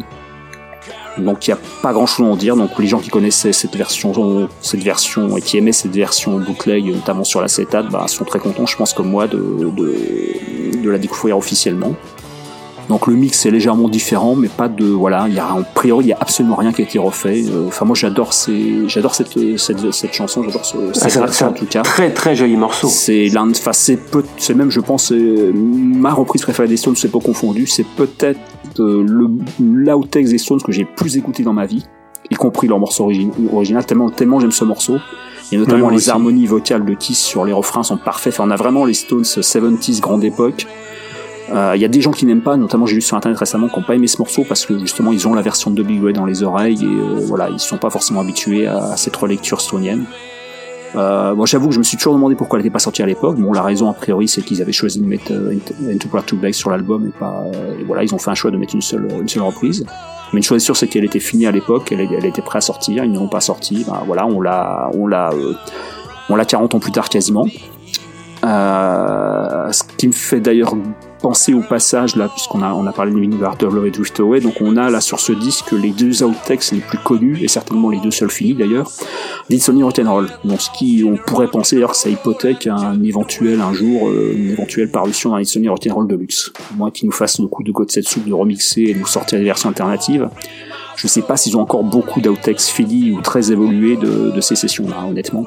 Morceau suivant, It's a Lie. Donc It's a Lie, c'est a priori un outtake également de 79, tout comme Fiji Jim, enfin 78-79, hein, parce que les, sessions Songirl ont été, enfin Rescue qui, se, qui sont suivies étaient a priori assez fructueuses en termes de, morceaux, pas forcément tous des chefs-d'œuvre, mais en tout cas beaucoup de morceaux différents.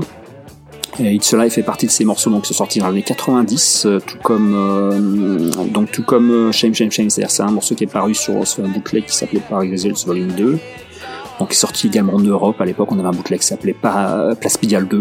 Donc on est beaucoup à avoir acheté ces, ces bootlegs-là à l'époque, simplement parce que c'était vraiment des, des vrais des vraies versions inédites sorties en 93-94 n'existaient pas sur la première génération de bootleg euh, type Accident Will Happen, the Top et compagnie. Enfin je me rappelle même d'ailleurs à l'époque, je crois que c'est Denis, euh, notre ami Denis Dorel ou, Jean-Luc Lopez, je sais plus quel les deux qui avaient chroniqué ces, ces CD là dans, dans Snooze News parce que c'était vraiment de, la, vraie nouveauté en 93-94 quand, quand c'est paru sur le marché parallèle.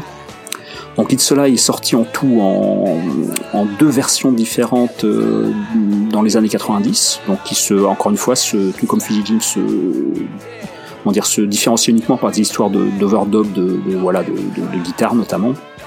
Et il y a eu une, une, version, encore une fois, euh, un peu plus finie, un peu plus évoluée sur euh, le, le, fameux studio, euh, studio euh, Fully Finished Studio Text, pardon, euh, où on découvrir vraiment euh, ce morceau dans une version euh, qui a un son évidemment un poil meilleur, un peu moins de souffle, voilà.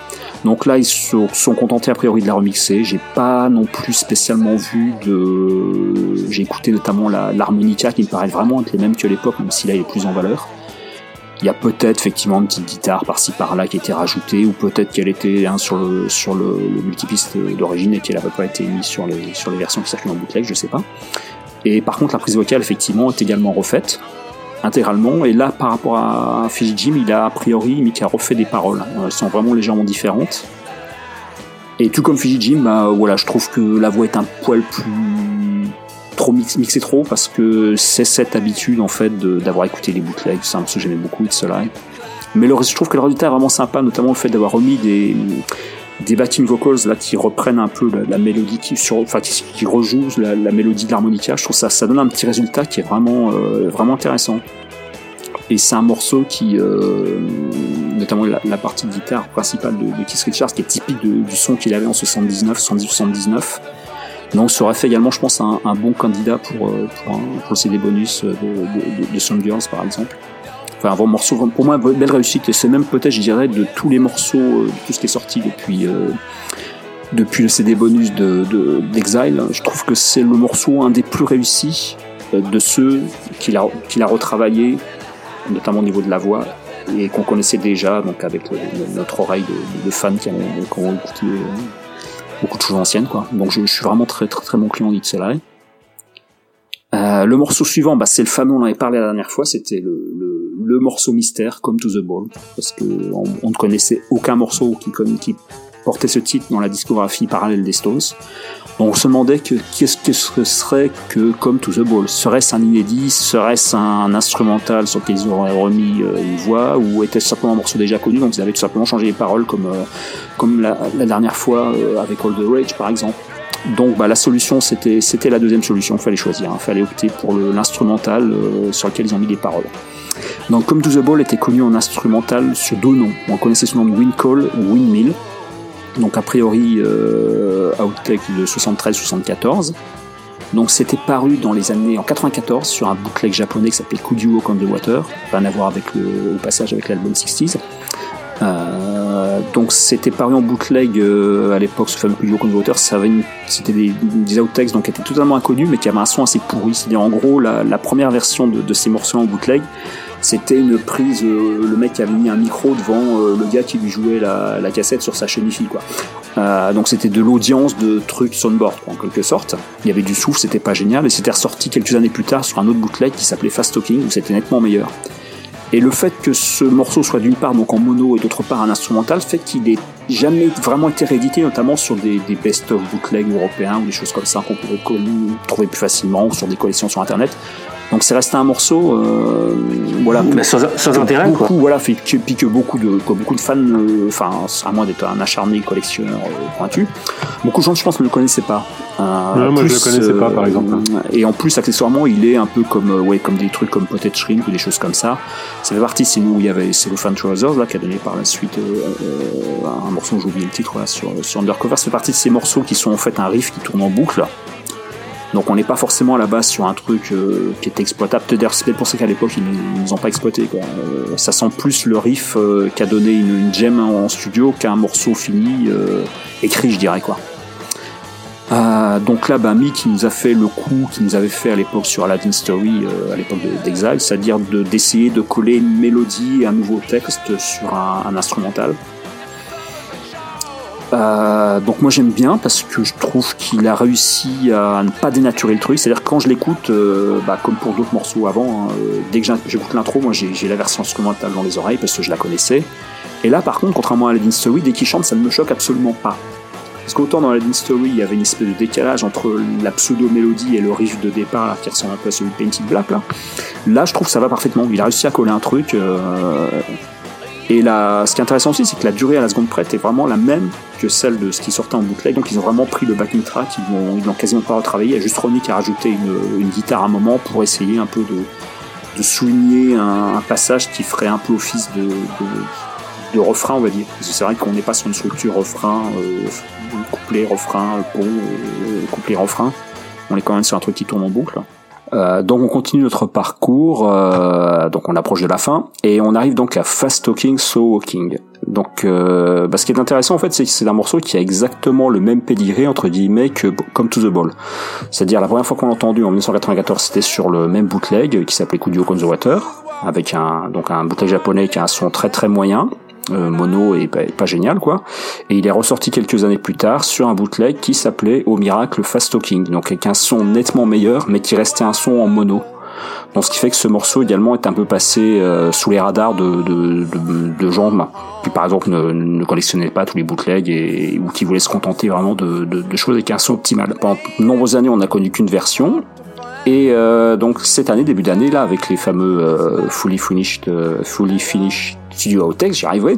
Il y a une nouvelle version qui est parue, donc avec un son nettement meilleur, en belle stéréo cette fois-ci, hein, comme l'ensemble de la collection.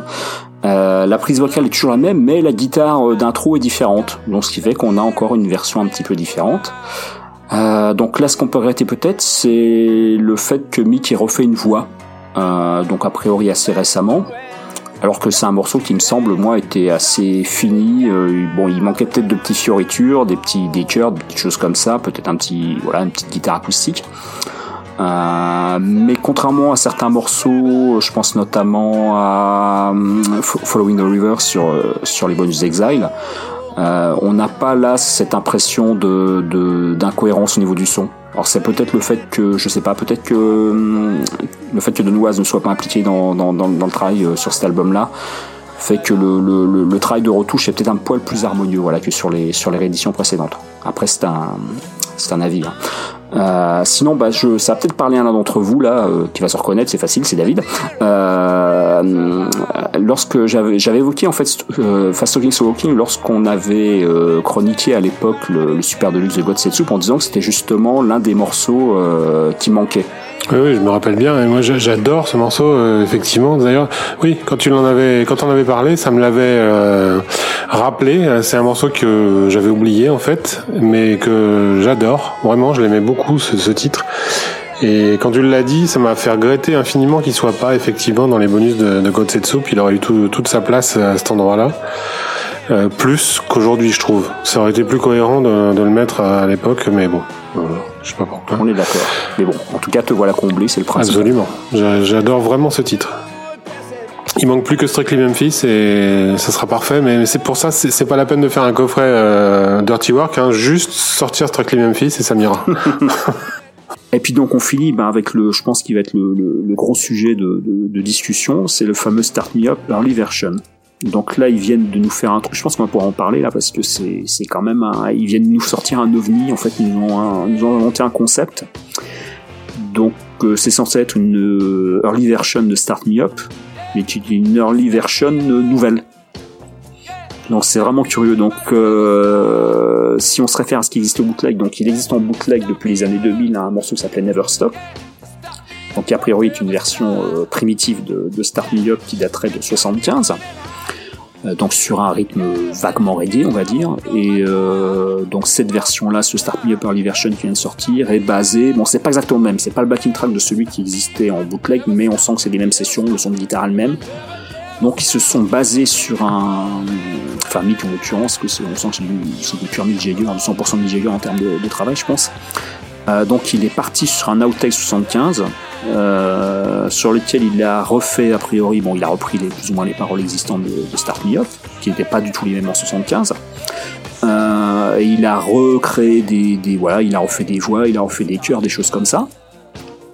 Et il nous a refait donc un nouveau Start Me Up, mais qui du tout n'a rien, pour le coup n'a rien de early, parce que je pense qu'en 75, même si on connaît qu'une version bootleg, elle était loin d'avoir, je pense, le, le, le, côté fini justement de cette version là. Je suis d'accord avec toi, c'est, je me suis dit mais ils l'ont refaite en fait. C'est c'est la première version mais refaite. Donc euh...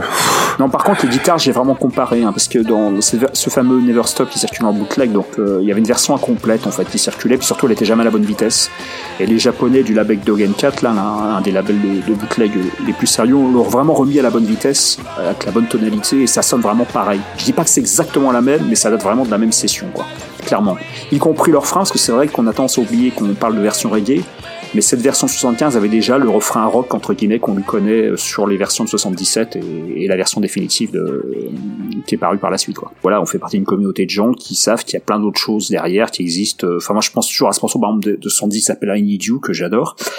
Euh, donc, j'aurais aimé avoir euh, de façon officielle, par exemple. C'est ça, c'est-à-dire que quitte à faire euh, à profiter de Tattoo You, c'est un peu comme le coda de, de Led Zepp finalement. Euh, Tattoo You, euh, c'est c'est c'est un album qui est sans fond, de sans fondement d'enregistrement historique quoi, hein, puisque mais un très bon album. Mais oui oui un, oui un bon album on va dire, c'est pas non plus oui un bon album d'accord. et, et, un bon album avec le temps. Hein comparé à ce qui a suivi, je trouve. Mais enfin bon, bref, c'est un autre débat. Euh, ne, partons pas là-dessus spécialement. Euh, mais euh, euh tant qu'à faire un, best-of, enfin non, pas un best-of, mais un mince, oui, une compile, hein, en français, une compilation de d'inédits toute époque confondue finalement, puisque c'était l'occasion, ou en tout cas antérieure à 81, disons, pour rester cohérent un petit peu ils auraient effectivement pu faire un peu mieux que ça. Euh, c'est vrai que le shame, shame, shame, bon, euh, d'accord, pourquoi pas, mais et puis il y avait la place, quoi. Neuf titres, c'est un tout petit peu rachitique. Euh, ça fait, ça fait, un, ça fait un peu, un peu petit bras. Voilà, On pourra même pas dépenser 200 euros dans un, un import japonais avec un inédit. Oui, il n'y a pas eu cette fois-ci. Euh, j'étais, j'étais plus emballé par le peu d'inédits de Godsetsu, mais par les bonus qui était intéressant, enfin que j'avais trouvé plus intéressant que par ces neuf titres inédits. Euh, non mais toi, c'est oui, le en fait c'est le contenu, c'est non bien sûr, mais c'est le contenu qui te déçoit, c'est-à-dire que c'est les neuf titres qui te déçoivent. Je, je, parce que encore une fois, je pense qu'on les connaît par cœur. En fait, comme Thierry, on, voilà, la communauté, les bootlegs, etc. On connaît par cœur. Donc les, les, les neuf titres, euh, on les connaissait. Allez, euh, bah, pas tous. Moi, je connaissais pas comme The Ball, par exemple. Bon, euh, c'est c'est vrai que c'est pas C'est le seul. Tu l'avais oublié. Seul. Je suis d'accord. Non, franchement, je le connaissais pas. Non, je suis d'accord. Mais mais ça reste euh, ça reste le l'album euh, remasterisé avec euh, euh, les inédits, enfin le coffret de luxe, pardon, avec les inédits. à mon sens, je trouve le plus intéressant après après Some Girls. Voilà. Bah parce qu'il y en a pas eu d'autres en fait. L'autre c'était Godsetsup quoi entre les bah, Il y a, y a non mais il y a Godsetsup, il y a eu Sticky, il y a eu voilà, il y a vraiment il y a pas vraiment eu d'inédit pour ces ah trucs-là, voilà. Pour moi, il est très très loin devant Some Girls. Hein. Il y a pas photo. Lequel? Euh, ce Tattoo Ah, oui, ah mais voilà, bien sûr, oui, je suis d'accord. Enfin, en tout cas, pour euh, peut-être conclure sur le sujet, je trouve quand même, et je vais, je pense que je l'ai déjà dit, je vais le redire, je l'ai peut-être pas dit aussi clairement, toute cette série de rééditions, Exile y compris, euh, on est quand même très en dessous du standard de ce qui se fait euh, aujourd'hui euh, sur les rééditions d'artistes majeurs des années 70, des, classiques rock quoi. au niveau de la forme, surtout au niveau de la forme, et même au niveau du fond. Ah bah ils sont on est, pas, on est très, c'est pas leur politique clairement là. On est très en deçà. Bah oui, mais on est très en deçà de ce qui se fait sur le marché, quoi. Je veux dire, quand tu vois des, les rééditions de McCartney, on n'en parle pas, on en a déjà parlé. Mais même les coffrets, dont, dont tous les coffrets qu'on peut mentionner à chaque fois, les Cat Stevens qui, qui, qui était beaucoup plus intéressant que ça. Euh, je sais pas euh, mais ça on le sait depuis Exile malheureusement. On sait que ça sera comme ça. On le sait depuis Exile que c'est comme ça oui et oui voilà. non mais ok c'est comme ça. Bon ben de toute façon on chronique ce qui sort euh, c'est comme ça certes mais on peut on peut quand même déplorer que euh, on est très en dessous je trouve du standard du marché aujourd'hui en ce qui concerne les rééditions d'artistes majeurs. euh, c'est dommage, voilà. Quitte à faire des trucs comme ça, euh, étant donné qu'il y a vraiment mieux ailleurs, euh, on peut être déçu. Voilà, c'est en, en, en, regard de ce qui se fait ailleurs que personnellement je suis déçu. Après, dans l'absolu, je suis content de ce qui sort, je prends ce qui sort et j'en éprouve souvent du plaisir. Et d'ailleurs, j'ai éprouvé beaucoup plus de plaisir que je ne, que ce à quoi je ne m'y attendais à l'écoute du live dont on va parler maintenant, je pense, de, de Wembley. Euh, mais euh, néanmoins, euh, voilà, au, au, regard du marché euh, de, de, la réédition, je trouve que tous ces coffrets sont vraiment en dessous de, du, du, du standard. Voilà. Ils sont beaux, ils sont beaux dans la forme. Bon après, comme tu dis, on est ravi de les avoir. Si tu compares avec d'autres artistes, peut-être qu'effectivement d'autres font différents, beaucoup mieux. Beaucoup ouais, ouais, font ouais, mieux. ouais, ouais, ouais, ouais. Ouais. Ben ouais, ouais. Même les, ouais, ouais, ouais, ouais, si, si. Même les- ne serait-ce que les Beatles, quoi. À commencer par les Beatles. Euh, on, on en parlera tout à l'heure. euh, c'est quand même vachement plus intéressant. Les rééditions des Beatles sont quand même vachement plus intéressantes. Ça, c'est sûr qu'avec leurs 12 albums là, euh, Bah oui, mais c'est dingue. Bah n'empêche que, euh, n'empêche que c'est vachement plus intéressant.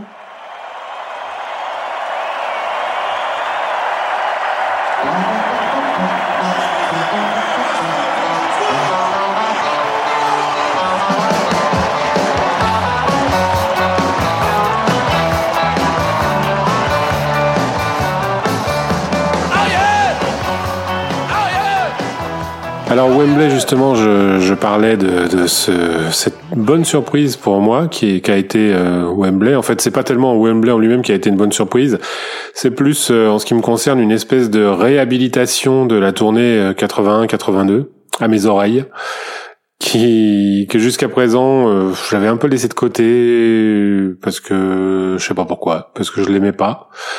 Et en fait, euh, ben c'est pas mal hein, quand même. C'est très très rock. euh, ça sonne très rough, très euh, ouais très brut.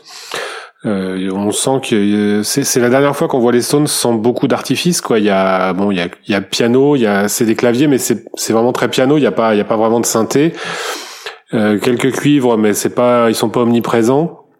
Donc euh, c'est très guitare. Les deux guitares jouent même si pas toujours bien, mais en tout cas elle joue. Et, et là, cette liste est hyper rock, quoi. Même si c'est, alors euh, pour le coup, elle est pas constituée de chefs-d'œuvre parce que c'est pas les meilleurs morceaux des Stones, mais euh, c'est quand même vachement rock. Euh, ils jouent pas mal de morceaux de Tattoo You, euh, donc c'est ouais, c'est voilà. Finalement, c'est euh, une tournée que, alors je dis pas que je vais enquiller tous les shows, euh, mais mais euh, j'y reprends un plaisir que, auquel je ne peu de m'attendais pas. près, c'est la même setlist que le Leeds qu'on a eu en, en From the Vault. Hein. Hein, oui, voilà. oui, oui, oui, oui, tout à fait. Non, mais euh, je te dis, je, je crois, je crois que c'est la, la première fois. C'est pas la première fois que j'écoute un concert de cette tournée, évidemment, mais je ne sais pas pourquoi, euh, avec cette attention-là et en me disant ce que je viens de vous dire, quoi, que ça m'avait pas frappé comme ça avant. Alors, j'enfonce une porte ouverte probablement, mais, mais en tout cas, euh, voilà, c'est mon ressenti personnel. Euh, vous, vous en pensez quoi de ce bonus? Non, moi j'aime bien, j'ai beaucoup, euh, j'ai beaucoup aimé. D'abord, ça sonne, c'est très, euh, très, très, très brut. Le mix de Sam euh, Witt, je crois, euh, comme, comme, le, comme les précédents, là, les, les derniers qui sont sortis de, de dans les From the Vault. Enfin, pas les, c'est plus From the Vault d'ailleurs, mais le Copacabana, je crois. Euh, non, non, ça sonne bien et la bonne surprise du Chantilly Lace en soundboard. Enfin voilà, euh, un, un, un super concert. Franchement, Bah oui, Thierry, t'as as eu ton Chantilly Lace Oui, tout à fait. Ouais, T'es ouais, content ouais, ouais. Ah oui, oui. Non, mais je je me rappelle plus si je vous avais, si on en avait parlé lors, lors du dernier, Si, dernier t'avais épisode. dit que c'était mais- pour ça que t'as acheté le coffret. Voilà, c'est ça, tout à fait. Ouais, ouais. parce que quand j'avais vu le, le, le comment dire, le comité de presse, juste euh, live in Wembley, euh, dans ma, dans mon esprit, Wembley, c'était fin de tournée, juste avant Leeds. Donc avant de voir la setlist euh, complète, je m'étais dit putain, mais pourquoi ils remettent un concert de 82 On en a déjà un, enfin aucun intérêt. Euh, et puis après, donc je détaille le truc et je vois Chanty Lace, puis surtout je vois après, euh, je vais, je vais sur les sites de, de référence et je vois effectivement c'était un concert du mois de juin, donc euh, première partie de la tournée, donc il y avait bien Chantilly Lace. Et c'est vraiment ce qui m'a fait appuyer sur le bouton précommandé. euh, clairement de, pour le coffret quoi sinon je crois que j'en j'en serais resté euh, j'en serais resté au double CD pour une fois euh, T'as confondu avec 90 peut-être, Wembley? Ouais je sais pas non non c'est dans mon esprit la la, Qui la était fin de tournée là ouais, pour le dans, coup. dans mon esprit, la tournée se finissait en Angleterre, donc j'étais persuadé que, mais je me rappelais plus qu'il y avait une première. C'est vrai que cette tournée était, euh, ils avaient commencé en Hollande, euh, enfin il y avait eu l'Allemagne, il y avait eu plein de choses, enfin Paris, euh, juste après Paris, enfin juste avant Paris, je crois, ou juste après, il y avait eu, ils étaient partis en Scandinavie. Enfin c'était, euh, c'était un peu le zigzag en fait. Il y avait pas forcément une, une cohérence géographique euh, sur l'en- l'enchaînement des concerts. A- donc euh, voilà, je, je, j'étais parti sur sur autre chose. Donc clairement ouais donc j'étais j'étais très content ça c'est ce qui m'a fait voilà euh, acheter le coffret. Euh, donc je suis content effectivement d'avoir un Chantilly Lace euh, en Sunboard, parce qu'il faut savoir que cette tournée, euh, donc euh, bon, euh, c'est la tournée où j'ai le moins de bootleg. Euh, bah, D'une part parce que c'est c'est une des rares tournées où il n'y a aucun bootleg Sunboard complet qui existe. Il y a que des extraits. Euh, les audiences sont toutes excellentes, donc voilà, il suffit d'en avoir une ou deux qui sont représentatives de ce qui est de ce qu'est le concert, à moins d'être évidemment un, un, un, collectionneur complétiste, ce qui n'est pas mon cas. Et puis j'ai toujours pensé que ça jouait un peu trop vite et euh, j'ai toujours préféré les interprétations de la tournée 81. C'est juste un bonus sympa, donc euh, oui, donc peut-être effectivement, comme tu disais tout à l'heure, ça serait mieux d'avoir des que les coffrets de luxe soient plus euh, concentrés sur du, du, matériel studio, d'avoir des outtakes, d'avoir plus de sessions, enfin des, des, des répètes, tout, tout ce qu'on tout ce qu'on pourrait rêver. Mais bon, on va pas se, on va pas se plaindre d'avoir là un, un, live de plus euh, des Stones euh, de, de 82 quoi. Non, mais un live de plus, un bon live en mmh. plus, voilà. Oui, en plus, j'ai, ah, j'ai pas dit qu'il était, qu'il était mauvais. Hein. Ouais, non, non, mais ça, y a pas de souci à ce niveau-là. C'est juste que c'est comme ce n'est pas ma tournée favorite, mmh. c'est pas celui sur lequel je reviendrai systématiquement. Bien sûr. Euh, mais le fait qu'il y ait Chantilly Lice pour moi est une énorme, énorme plus-value. Euh, tout comme d'ailleurs il y avait une J sur sur le Leeds. Bon Leeds il y avait la symbolique que ce soit vraiment le tout dernier concert des Stones à l'ancienne, donc des Stones euh, sans, sans choriste, euh, des Stones sans, enfin avant euh, avant le, le, les médias shows on va dire des années 90. Et accessoirement aussi le dernier concert avec avec Ian Stewart, donc vraiment le, le, oui, le, on peut dire le dernier dernier concert d'une époque qui a quelque part a commencé en 69, donc des, des Stones classiques des années 70 quoi. Euh, donc le, le, le fait qu'il y en a un deuxième mais avec un morceau différent, bah forcément c'est toujours moins à prendre. Non, toujours bon à prendre. Et d'ailleurs je voulais voilà, je voulais juste en profiter d'ailleurs pour euh, pour faire un petit un petit coin comme ça parce que c'est c'est tourné maintenant la, la avec la, la, parution de, de Chantilly Lace officielle. Euh, la tournée, si on fait un, global, donc 80-82, c'est la seule tournée de toute, toute la carrière des Stones dont tous les morceaux interprétés en live sont disponibles en soundboard, en comptant les, les morceaux qui ne sont pas sortis officiellement. Et je voulais juste comme ça hmm. m'amuser, comme, comme on l'avait fait à l'époque pour euh, quand, quand était paru le, le coffret euh, Steel Wheels en Atlantic City. Juste lister rapidement les morceaux qui ne sont pas sortis officiellement, parce qu'il n'y en a pas tant que ça en fait, comme on est encore une époque où les, les setlists étaient effectivement très, très stables dans le temps. Euh, donc juste pour l'anecdote, donc euh, parmi les morceaux non sortis officiellement, c'est-à-dire qui, ne sont ni sur Hampton, euh, ni sur sur Leeds, ni sur Wembley, ni sur Still Life, ni sur ni sur le film le film Let's Night Together. donc il y a, en tout il y a six titres qui existent. Il y a Hold Down the Line qui a quand même été joué 25 fois, donc quasiment la moitié de la tournée américaine. Donc c'est pas un rarity en soi. Euh, c'est juste qu'à un moment ils l'ont arrêté. Euh, bah, je pense c'est au profit de quand, quand Going to Go Go est, est venu s'incruster dans cette liste principale. Euh, je pense qu'ils ont voulu rester sur un. Voilà, ils jouaient déjà quand même à l'époque deux heures et demie. Et bah, quitte à faire sauter un morceau, je pense simplement qu'ils ont fait sauter All the Line qui avait été joué sans exception à tous les concerts américains de 72. Autrement dit, c'est un morceau qui a fait tous les concerts de 72, 75, 78. Et comme on était euh, sur une tournée des stades pour le grand public, je pense que c'était plus, plus logique de faire, euh, de, faire sauter ce morceau-là plutôt qu'un standard ou plutôt qu'un morceau des derniers albums euh, pour lesquels ils assuraient la promo. Quoi. Donc 25 fois quand même, donc c'est voilà, tout sauf une rarité. On le trouve d'ailleurs en soundboard stéréo pour les gens qui veulent le chercher sur, sur différents bootlegs. Il y a Star Star qui a été joué une dizaine de fois, donc au mois d'octobre 81. Pareil, on en trouve, on trouve en soundboard sur, sur, sur certains bootlegs. Il y a Street Fighting Man qui a été joué plutôt en début de tournée, mais de temps en temps aussi en alternance avec euh, Satisfaction. Dans Street Fighting Man, qui était vraiment le, morceau de, de, clôture des concerts euh, des années 70, là, il a vraiment perdu à ce moment-là. Euh, enfin, du moment où les Stones sont, sont devenus un peu une attraction grand public avec cette tournée 81, Satisfaction a repris sa, place naturelle de standard euh, pour finir les concerts et c'est Sulfatine Man qui a fait les frais. Puisqu'à partir de là, Sulfatine Man ne sera plus joué que de façon ponctuelle sur certaines tournées, euh, genre en 90 et puis plus, récemment pour le coup à partir de, à partir de 2017. Et avant c'était uniquement un morceau, peut-être en 95 aussi il était joué, mais euh, c'est devenu par la suite, enfin il a perdu sa place de standard des 3-4 en, en, fin de, en fin de concert au profit de sur le League Tour il, faisait il faisait l'ouverture des il était aussi, ouais, il était aussi en intro mais je dirais il a c'était plus le morceau je dirais on peut, peut plus car oui, le, dire, catégoriser j'allais dire avec euh, avec Venture avec euh, avec euh, Satisfaction ou Insomnia Rock'n'Roll par exemple.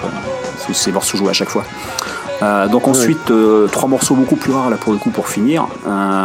Donc on a Down the Road a Peace donc vieux morceau 60s qui a été joué qui a été joué cinq fois en tout et pour tout Euh, donc en tout début de tournée, il a été joué trois fois et il a été rejoué. Ça c'est assez drôle en fait lors de deux des trois concerts euh, à la Brendan Byrne Arena là, euh, East Rutherford. Donc l'un des, des, fameux trois concerts qui ont été filmés pour pour faire le film d'Al Donc peut-être qu'il l'avait joué exprès à ces concerts-là pour éventuellement avoir du matériel euh, un peu plus rare à, à, proposer sur le film et puis que finalement c'est passé à la trappe, je sais pas. Et euh, donc deux morceaux joués rarement en début de tournée. Il y a Tops c'est vraiment une exception parce que c'est le seul morceau de, de, de Tattoo qui, a, qui est passé à la trappe très rapidement. Et on comprend pourquoi, parce qu'en fait il a été joué trois fois euh, sur les 4-5 premiers concerts à tourner et à chaque fois c'était euh, c'était euh, bah, c'était plus un flop qu'un top là pour le coup parce que c'était vraiment raté. Les trois versions sont foireuses personne n'est synchro enfin ça joue très mal. Je pense que c'est un morceau qu'ils ont jamais jamais réussi à on sait qu'à l'époque, on disait toujours que le, premier concert à tourner était sur la fin des répétitions. Et là, en écoutant Top, les trois versions de Top, ça se, traduit vraiment. Donc ils l'ont abandonné très vite. Euh, voilà, même si c'était un super morceau en sa version studio, il a, voilà, il a, pas passé l'examen du, live. Et un morceau ensuite pour finir joué une seule et unique fois, c'est Mona. Donc euh, jouant lors du tout premier concert de la tournée. Donc il existe également Soundboard Mono pour les, pour les amateurs de bootleg. Euh, donc pourquoi est-ce qu'ils ne l'ont pas joué? Bah, Pareil, on peut imaginer que le fait d'avoir euh, d'avoir introduit notamment 25 Rocks, c'était peut-être euh, ça faisait un peu peut-être double emploi. La, la, préférence est peut-être de, de, de, jouer des choses plus récentes, je sais pas. C'est con parce que cette première, cette unique version de, de, Mona était très sympa, très brute, avec enfin le, son de Richards à l'époque sur sur un riff à la à la body delay, ça sonnait très très bien. Ça pu être un, ça aurait pu être un morceau sympa s'il avait s'il avait été euh, comment dire euh, pérennisé sur sur la durée quoi. Voilà, donc ces, ces six morceaux là sont ceux qui, qui manquent euh, qu'on aurait aimé avoir sur un CD bonus dans un monde idéal. Pour revenir à la setlist, on dit que c'est un concert complet le 26 juin. Alors il est complet, oui, mais avec une petite caractéristique ah quand même. C'est le c'est She's So Cold. Euh, She's So Cold. Bon, ce concert-là particulièrement faisait partie des rares euh, disponible en, en, partie seulement avec une qualité soundboard en, en, en pirate. Tout à fait. Et, et voilà. Et, et She's So Cold, là pour le coup, le début de She's So Cold euh, de ce concert est lamentable, catastrophique. Ah, c'est Charlie et, et Keith n'arrivent absolument pas à se, à se synchroniser. Et voilà, et c'est lent et c'est mou jusqu'à ce que ça fonctionne.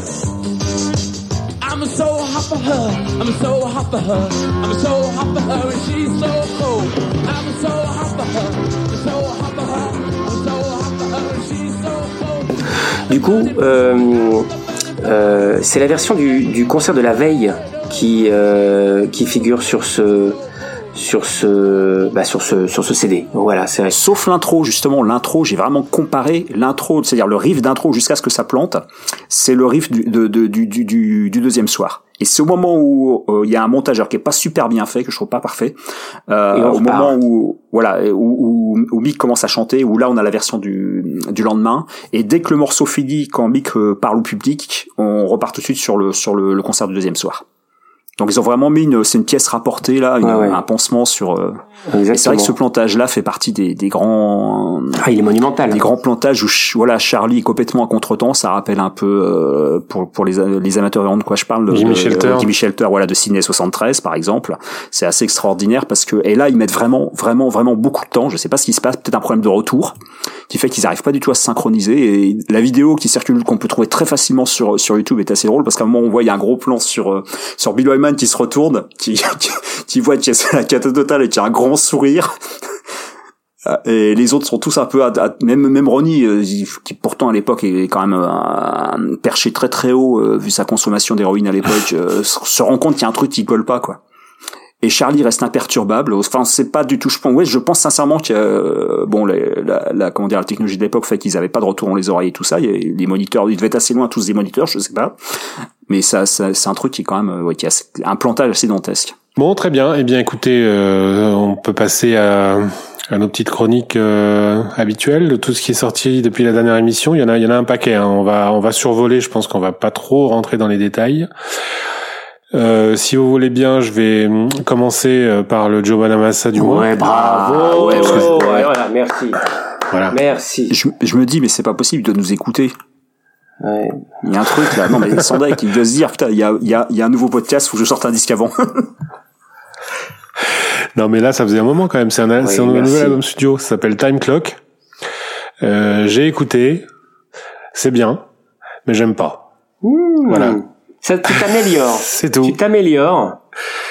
C'est tout ce que j'aurais à dire. Non, mais définitivement, je, je sais pas pourquoi. Je, je sais pas pourquoi j'aime pas. Et en fait, j'aimerais bien aimer parce que, euh, comme euh, à chaque fois, je, il joue vachement bien. Il y a des bons riffs. Euh, mais ça me saoule en fait. Je trouve ça tellement chiant. Je trouve ça hyper chiant en fait.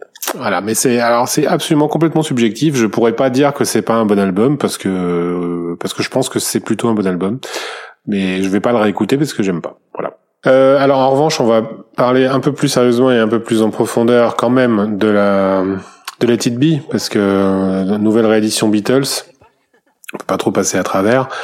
Euh, après euh, Peppers, le double blanc et Abbey Road. Encore un, un, un, beau coffret de, de, réédition sur le dernier album des Beatles. Donc on va pas euh, refaire toute l'historique, euh, dernier album en date, mais avant-dernier album enregistré. c'est c'est connu tout ça et est très bien documenté. D'ailleurs, à l'heure où on enregistre, on est en pleine diffusion du, documentaire de, Peter Jackson sur les sessions de Get Back qui sont euh, absolument phénoménales. C'est magnifique. J'ai regardé le, le, premier épisode hier soir. Donc euh, c'est en trois parties de deux heures. J'ai regardé la première partie hier soir. C'est c'est c'est super. L'image déjà l'image est extraordinaire. Tout est restauré évidemment en HD. Mais bon, je, je digresse. On, on, parle plutôt de l'album. Euh, l'album qui est donc constitué de, euh, bah de l'album évidemment qui est remasterisé et euh, comme les précédents euh, remixé par euh, par euh, Giles Martins et qui a en bonus alors là encore il y a, y a de quoi faire.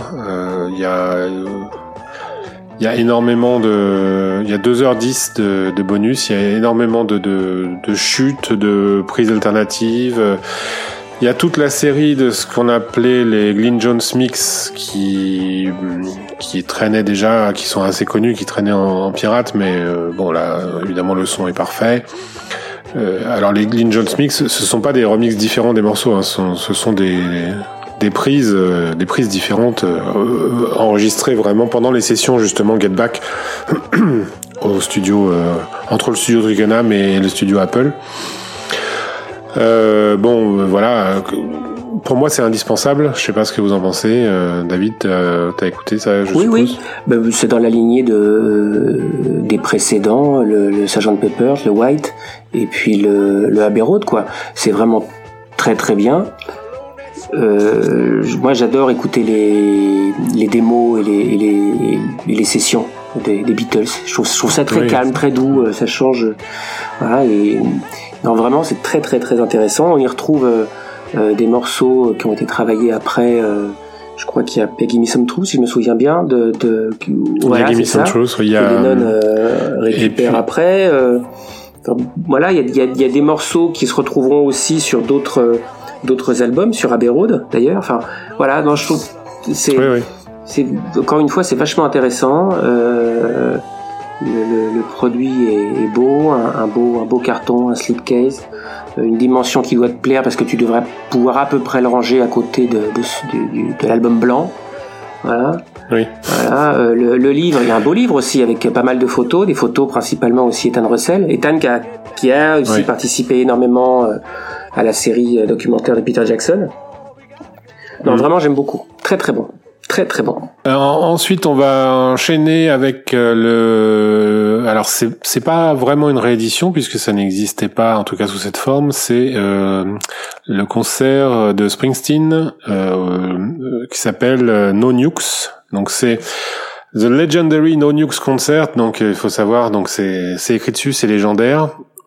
Alors juste un petit rappel, No Nukes, en fait, c'était un ensemble de musiciens qui s'appelait Muse avant, avant le groupe Muse, hein, rien à voir avec le groupe Muse. Hein, C'était Musicians United for Safe Energy, autrement dit euh, les musiciens unis pour une énergie euh, propre ou sûre, une énergie sûre.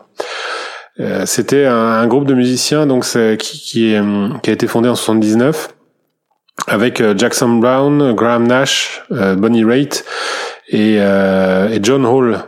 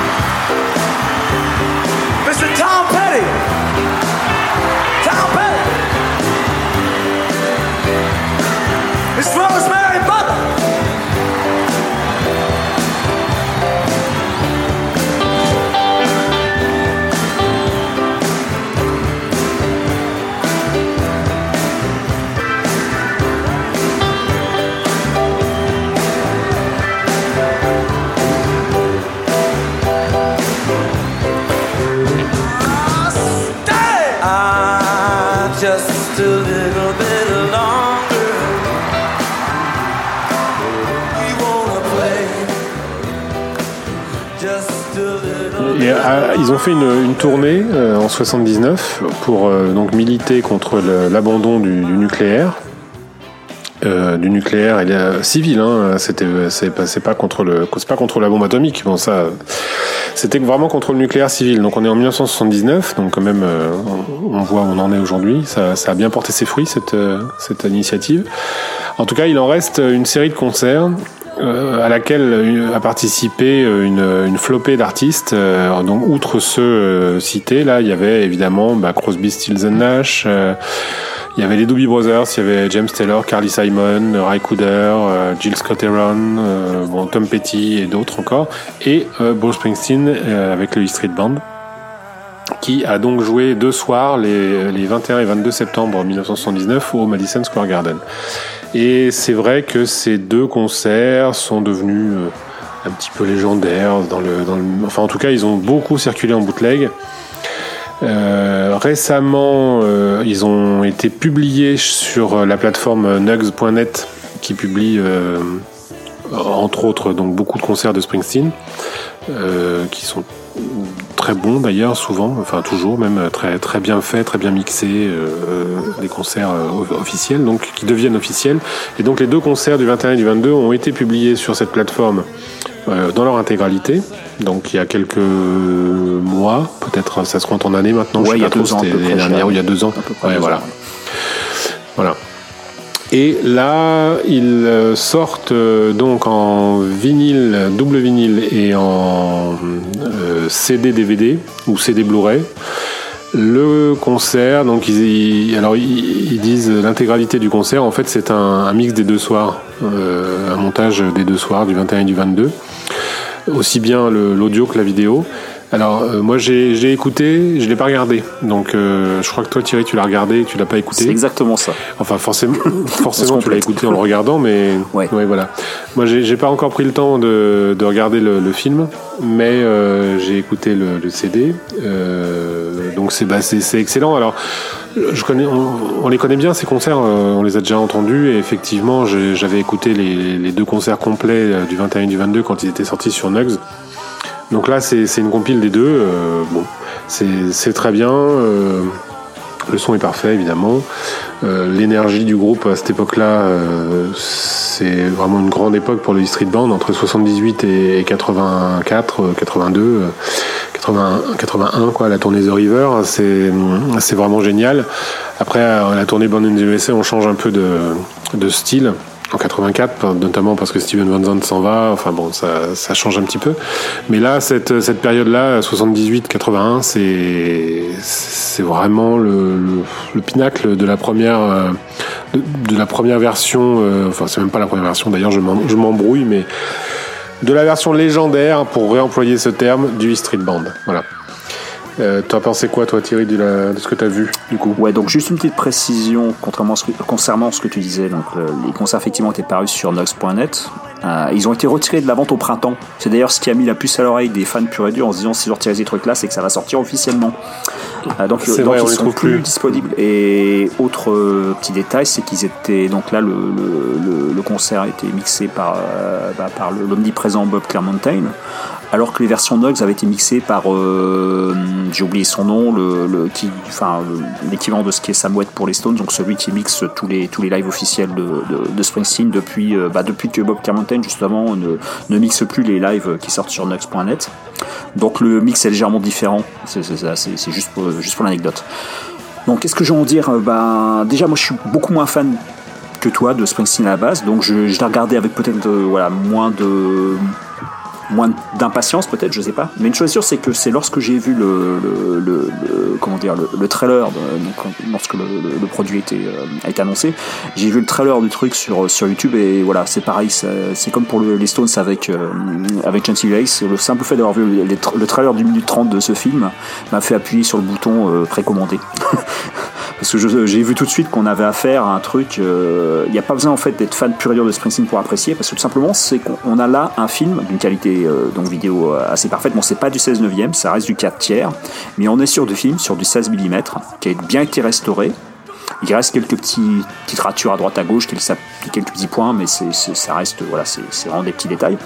Et donc on est sur un film d'une grande époque, voilà, c'est ce que tu disais, quoi. On a, le, line-up classique de, du Street Band euh, en vidéo, parce qu'on sait qu'il existe des vidéos de Springsteen en 78, en 80, en 80, mais il n'y en a aucune de cette qualité-là. Et euh, pour les fans pur et en plus 79, bah c'est voilà, il est entre deux tournées Springsteen et c'est des apparitions, euh, des apparitions uniques quoi. Un peu comme comme les Stones en 79 quand ils ont fait le concert, le Berlin concert là à Toronto, c'est-à-dire entre deux tournées, c'est un, comment un one stop quoi euh, qui, est unique. Oui, j'ai oublié de préciser ça effectivement. Ils n'étaient pas en tournée à ce moment-là, euh, tout à fait. Euh, après, donc d'un point de vue technique, comme j'ai dit, donc c'est du 4 tiers. L'image est géniale. Donc il n'y a pas trop pris sur la marchandise. Effectivement, comme tu l'as dit, c'est vraiment tiré des, des deux soirs.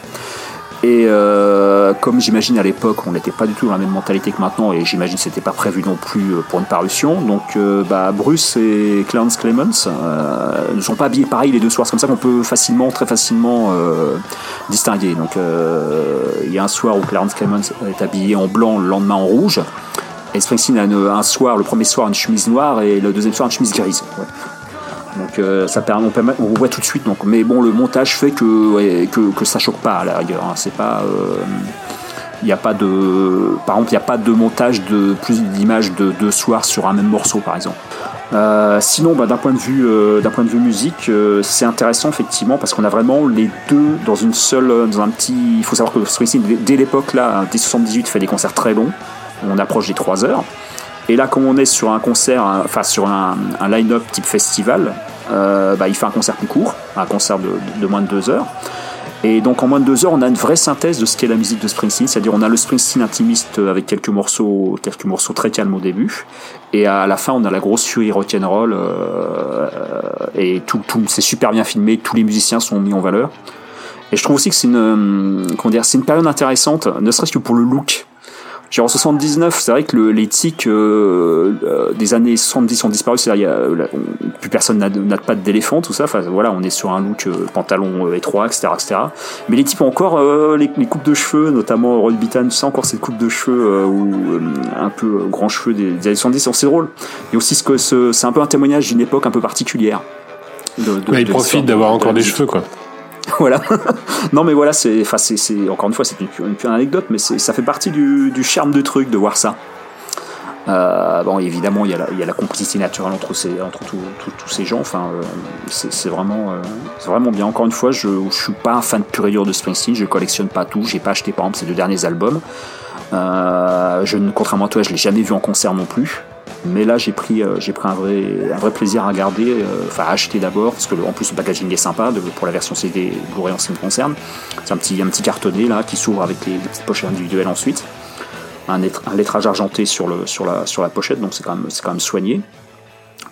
Euh, c'est vraiment vraiment vraiment euh, vraiment un bon produit quoi voilà euh, on enchaîne David as une petite sélection là de, de choses un peu chiantes tu vas tu vas nous raconter ça? Non les Pink Floyd c'est après alors non non mais alors vas-y Le, le, Clapton, je l'ai pas écouté. Il faut que tu me fasses rêver et que tu me donnes envie. eh ben, écoute, euh, Clapton, The Lady in the Balcony, Lockdown Session. Euh, ça vient de sortir, c'est formidable. ça te va? Non, il va m'en falloir un peu plus là quand même. Voilà, moi il m'en faut plus aussi pour appuyer sur le bouton L'histoire, l'histoire, c'est l'histoire de cet album, c'était que euh, bah, tous les ans Clapton fait une résidence au Royal Albert Hall, et là cette année, euh, bah, il n'a pas pu faire sa résidence au Royal Albert Hall puisque euh, encore une fois Covid, etc. Donc annulation.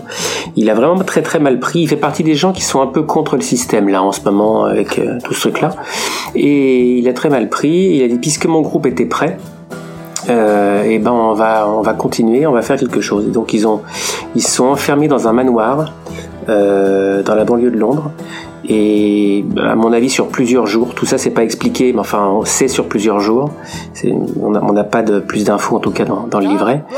Et il en résulte euh, cet album qui s'appelle the Balcony, des sessions acoustiques c'est joué live, c'est enfin c'est du live en studio quoi, c'est du live sans public. C'est euh, moi je me suis régalé parce que j'ai découvert l'album en avant-première non pas à l'écoute mais euh, euh, au cinéma. Il y a eu des, des, des, séances et là il y a eu une séance sur Paris à un moment donné où euh, elle se, le, le Blu-ray était diffusé. Voilà, et donc euh, c'est euh, le unplug. En fait, ça, ça rappelle énormément. J'ai repris une claque du unplug de, de, de, 92, sauf qu'il n'y a pas de public. Et ça, ça donne une dimension mais totalement différente, totalement différente. Le son est d'une était, d'une pureté, est d'une pureté. tu as quatre musiciens. Clapton, euh, t'as à la basse, l'un de ses bassistes, c'est oui, c'est bassiste historique. Alors basse et contrebasse. Il y a euh, Chris Stanton au, clavier, qui a une pointure également, qui a joué avec euh, euh les, Rhythm Kings. Voilà quoi, c'est un type qui a joué, je me souviens, avec les Who également. enfin, Docteur, Docteur John. Enfin voilà. c'est c'est assez génial de voir la complicité. Moi, encore une fois, je me suis régalé, j'ai découvert le truc à l'image. Et c'est tellement bien filmé avec des caméras automatiques où il n'y a que dans, dans, cette salle, hein, euh, euh, avec une, déco euh, assez basique, quelques lumières, des tapis, voilà. Et il y a un échange entre les musiciens. Il y a les caméras qui permettent d'aller sur les gros plans, sur les mains des musiciens. On arrive à voilà ceux qui veulent voir les plans de Clapton peuvent voir les plans de Clapton. C'est c'est euh, euh, majoritairement euh, unplug, c'est unplug jusqu'à un espèce, ça fait presque penser à un rappel à un moment donné, où tu as deux morceaux ou trois morceaux en, à la guitare électrique.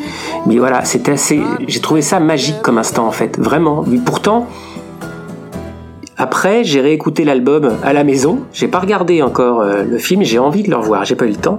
Et en réécoutant, bon bah ok, euh, c'est un il faut, faut, se concentrer. Non, non, pas du tout. Parce qu'encore une fois, ce qui est, ce qui est assez, ce qui est assez, euh, je sais pas dire déboussolant ou j'en sais rien, c'est qu'on est sur imagine, c'est du live. C'est pas un live en studio euh, qui après est monté, remis dans l'autre sens. Bien sûr qu'il y a du montage, bien sûr qu'il y a des choses. Mais là, tu sens que voilà, pour, pour moi, il n'y a pas d'overdub. Pour moi, voilà, on est dans le truc. Ça a été enregistré, ça a été euh, mixé pour que pour que ça rentre bien et, très.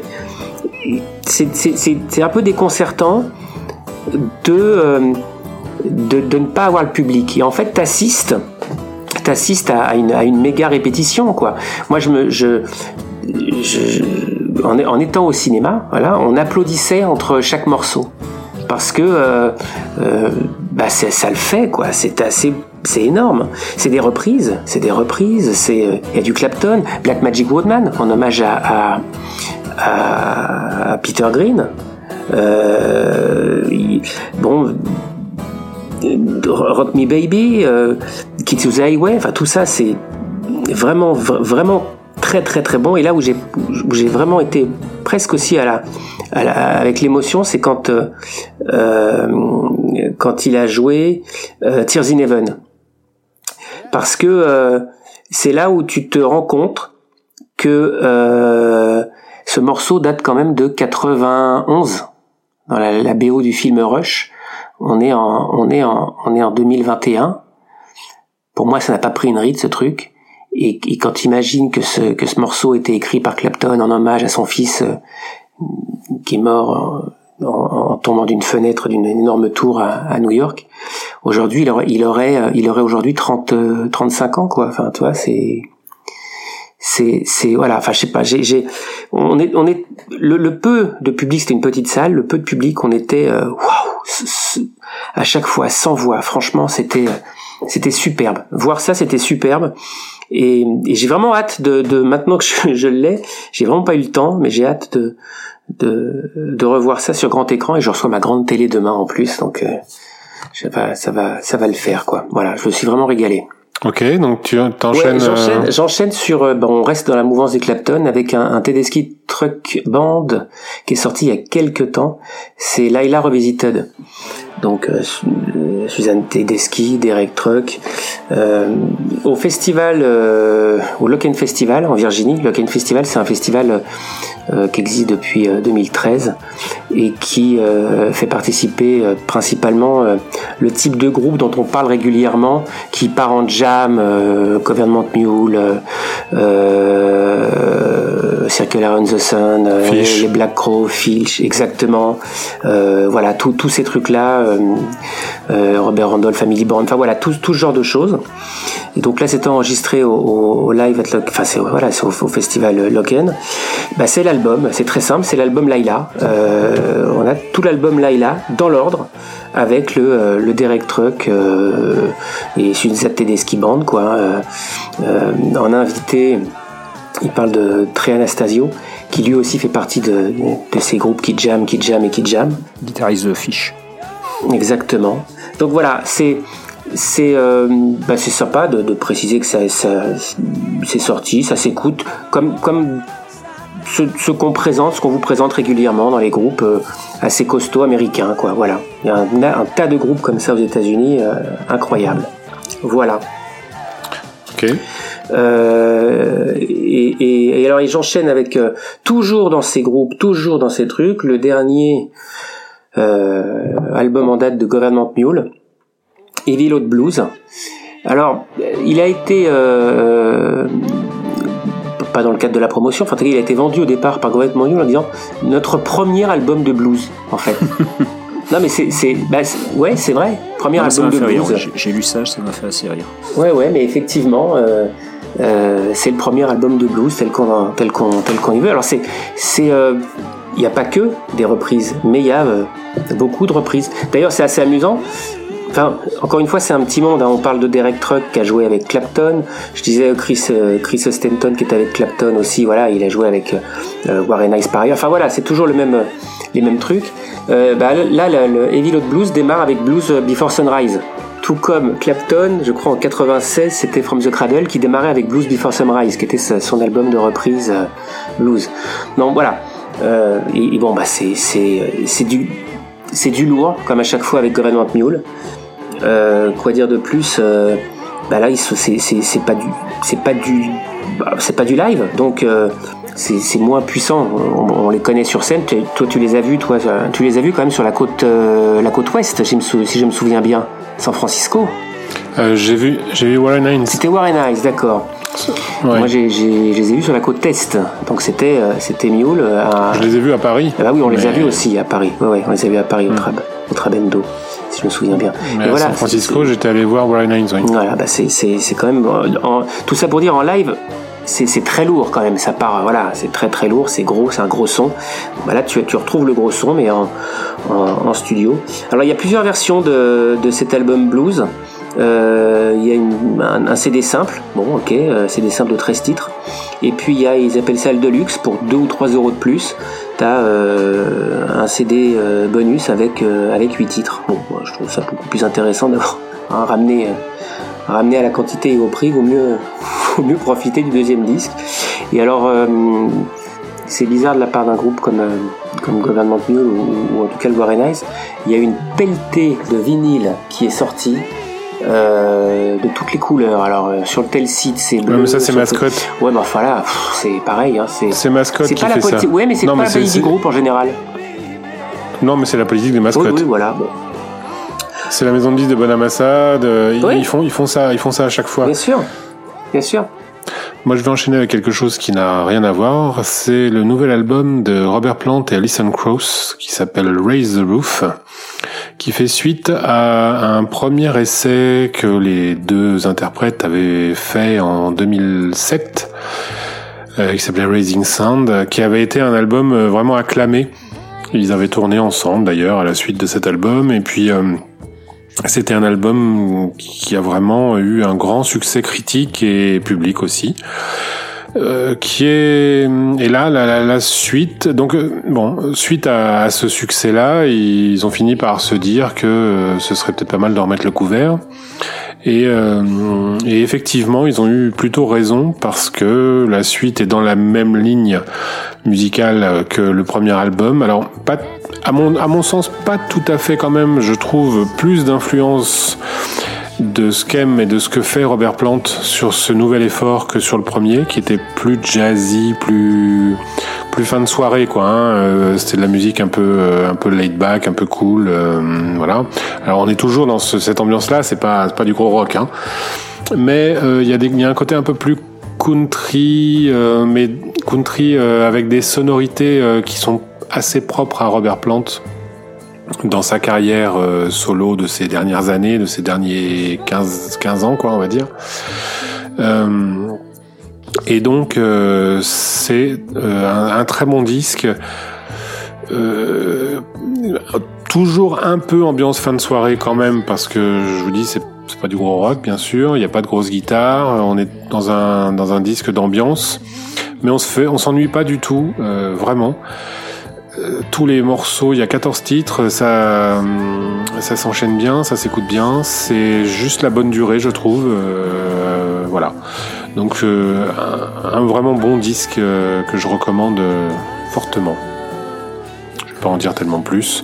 Et on va enchaîner avec euh, toi Thierry qui va nous parler d'une réédition, euh, 50e anniversaire du premier album solo de David Crosby. Voilà, voilà. Donc à l'origine je voulais faire, euh, bah, comme tu nous as parlé de Joe, Bonamassa, moi je voulais faire le Neil Young du mois. Et je me suis retrouvé coincé en fait parce que Neil Young n'a pas sorti de disque ce mois-ci. Mais je pense maintenant qu'il est au courant que Bonamassa en a fait un, je pense qu'il va vite se réveiller. Euh, donc très de plaisanterie, il y a un nouveau Neil Young et Crazy Horse qui sort euh, début décembre. Donc euh, on aura l'occasion d'en parler peut-être la prochaine fois. Ouf. Euh, donc là, euh, donc là on revient donc sur notre ami Crosby effectivement, donc réédition de son premier album solo. Donc je, on en avait parlé un peu la dernière fois quand on avait fait une, quand on avait chroniqué le, le, le premier album à 4 donc déjà vu de Crosby, Nash et Young. Donc c'est vrai que c'est nos, nos, nos, amis, euh, nos quatre là, nos quatre, nos quatre fantastiques là, entre 69 et 72, ils nous ont sorti en tout douzaine d'albums. Donc entre le premier album à 3, celui à 4, album live, les albums euh, solo de chacun euh, et même un album à 2 pour Crosby et Nash, on a une douzaine d'albums quoi en, en 4 ans on va dire. Et parmi ces, bon, clairement, ces, cette douzaine d'albums, moi, je les aime tous. Hein. Je les aime quasiment, je dirais même plus autant que n'importe quel album des Stones. Euh, je suis à peu près dans le même niveau de, de, d'amour, c'est clair, mais même majuscule. Euh, et parmi tous ces disques, il y en a un qui me tient vraiment à cœur, c'est le premier Crosby. Donc David Crosby, euh, donc on connaît, on connaît un peu le personnage, hein, euh, ex-membre des Birds, euh, personnage clé du rock californien parce que c'était un peu lui qui faisait le, le lien entre la scène, euh, la scène de Los Angeles euh, qui était assez country rock et la scène de, Calif de, de San Francisco, donc avec le Grateful Dead ou ou le Jefferson Airplane, donc qui était plus branché sur du du, du, du rock psychédélique, on va dire. Euh, c'est quelqu'un donc qui est qui est pas connu comme étant un musicien, comment dire, euh, virtuose. Très loin de là. C'est pas non plus un, musicien prolifique, mais c'est un vrai, vrai, vrai euh, amoureux de la musique, euh, qui a notamment un goût très particulier pour le jazz, pour le, la, la, musique modale en règle générale, donc y compris la musique indienne.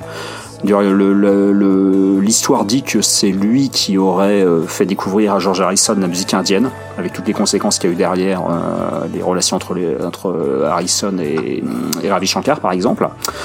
Euh, c'est quelqu'un donc qui a toujours composé dans un style très particulier, avec des, sonorités, des, accords un peu bizarres, des mélodies un peu, un peu comment dire, un peu, j'allais dire tirées par les cheveux, un peu, oui, un peu, un peu bizarre comme ça. Euh, ces compos généralement elles ont aussi la caractéristique dans un pour quelqu'un qui vient du à la base de la scène folk elles ont la caractéristique assez curieuse de ne de ne contenir aucune racine folk blanche dans le sens dans le sens country dans le sens Dylan par exemple. Il n'y a pas non plus d'influence blues. C'est pas quelqu'un qui fait du blues. Mais malgré tout il, il, arrive à faire quelque chose de très personnel. Et euh, ça s'entend sur euh, n'importe quel disque euh, auquel il a participé donc à l'époque les disques voilà en trio, en quatuor, en ce que vous voulez. Et donc, on, donc parmi ces albums, donc il y a un, il y a un album, un album solo, enfin solo entre guillemets, donc qui s'appelle euh, If I Could Remember My Name, qui est sorti en 71, dont on fête donc cette année les, les 50 ans. Donc c'était un disque avec donc le casting, c'est un casting de malade. Hein, justement quand je parlais de la, comment dire, de la rencontre en fait de, de, des musiciens de Los Angeles et des musiciens de, San Francisco, bah, tout, ça se réunit sur son disque. Hein. Sur son disque, on a aussi bien Neil Young euh, et Graham Nash que, des membres de l'Airplane, que des membres du Grateful Dead. Et, tout ça se mélange. Tout ça se mélange donc dans un style très acoustique, très méditatif. Il euh, n'y a aucun morceau up tempo là-dedans, clairement. C'est voilà, euh, David Crosby n'a jamais composé de, de, morceaux rock au sens propre du terme. Euh, c'est magnifiquement produit, c'est magnifiquement joué, c'est magnifiquement interprété. Euh, voilà, c'est très dur en fait de décrire cette musique.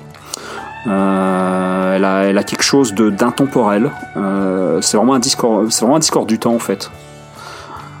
donc là, il sort dans une édition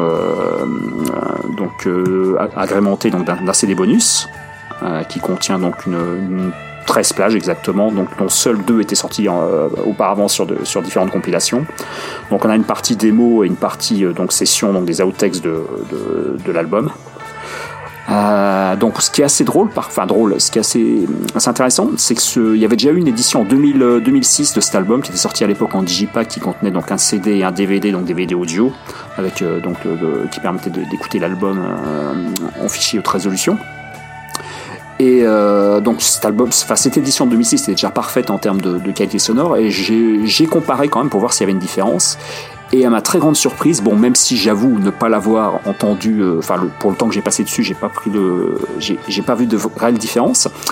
Mais j'ai pu constater que le, le mastering euh, donc de, de, de, cette année euh, est moins fort, moins élevé que le mastering de 2000, 2006. Ça c'est vraiment étonnant. Justement, on est euh, l'exact contraire de ce qu'on parlait tout à l'heure pour les Stones.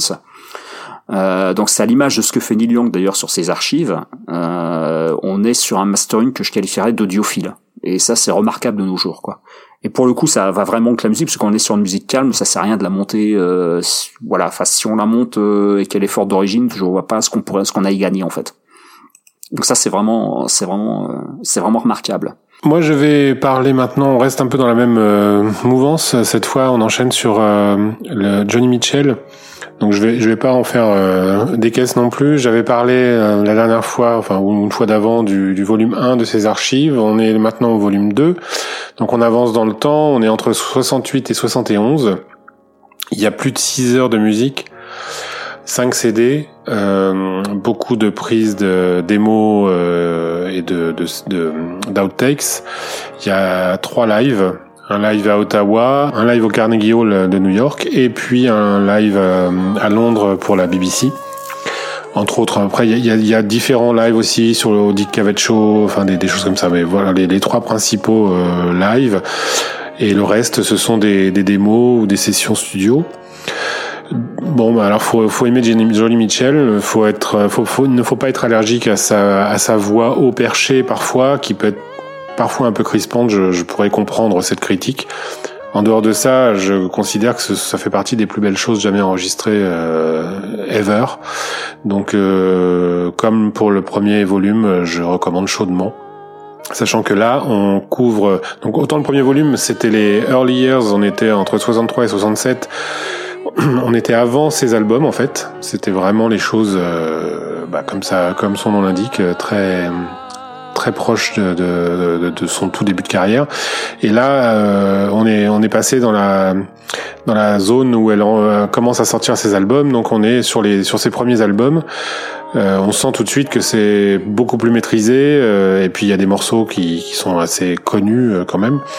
Et on s'arrête. ça, ça termine vraiment avec les, les sessions de l'album Blue euh, mais euh, à peine quoi. Il y a, trois morceaux issus des Blue Sessions pour finir le, dernier CD.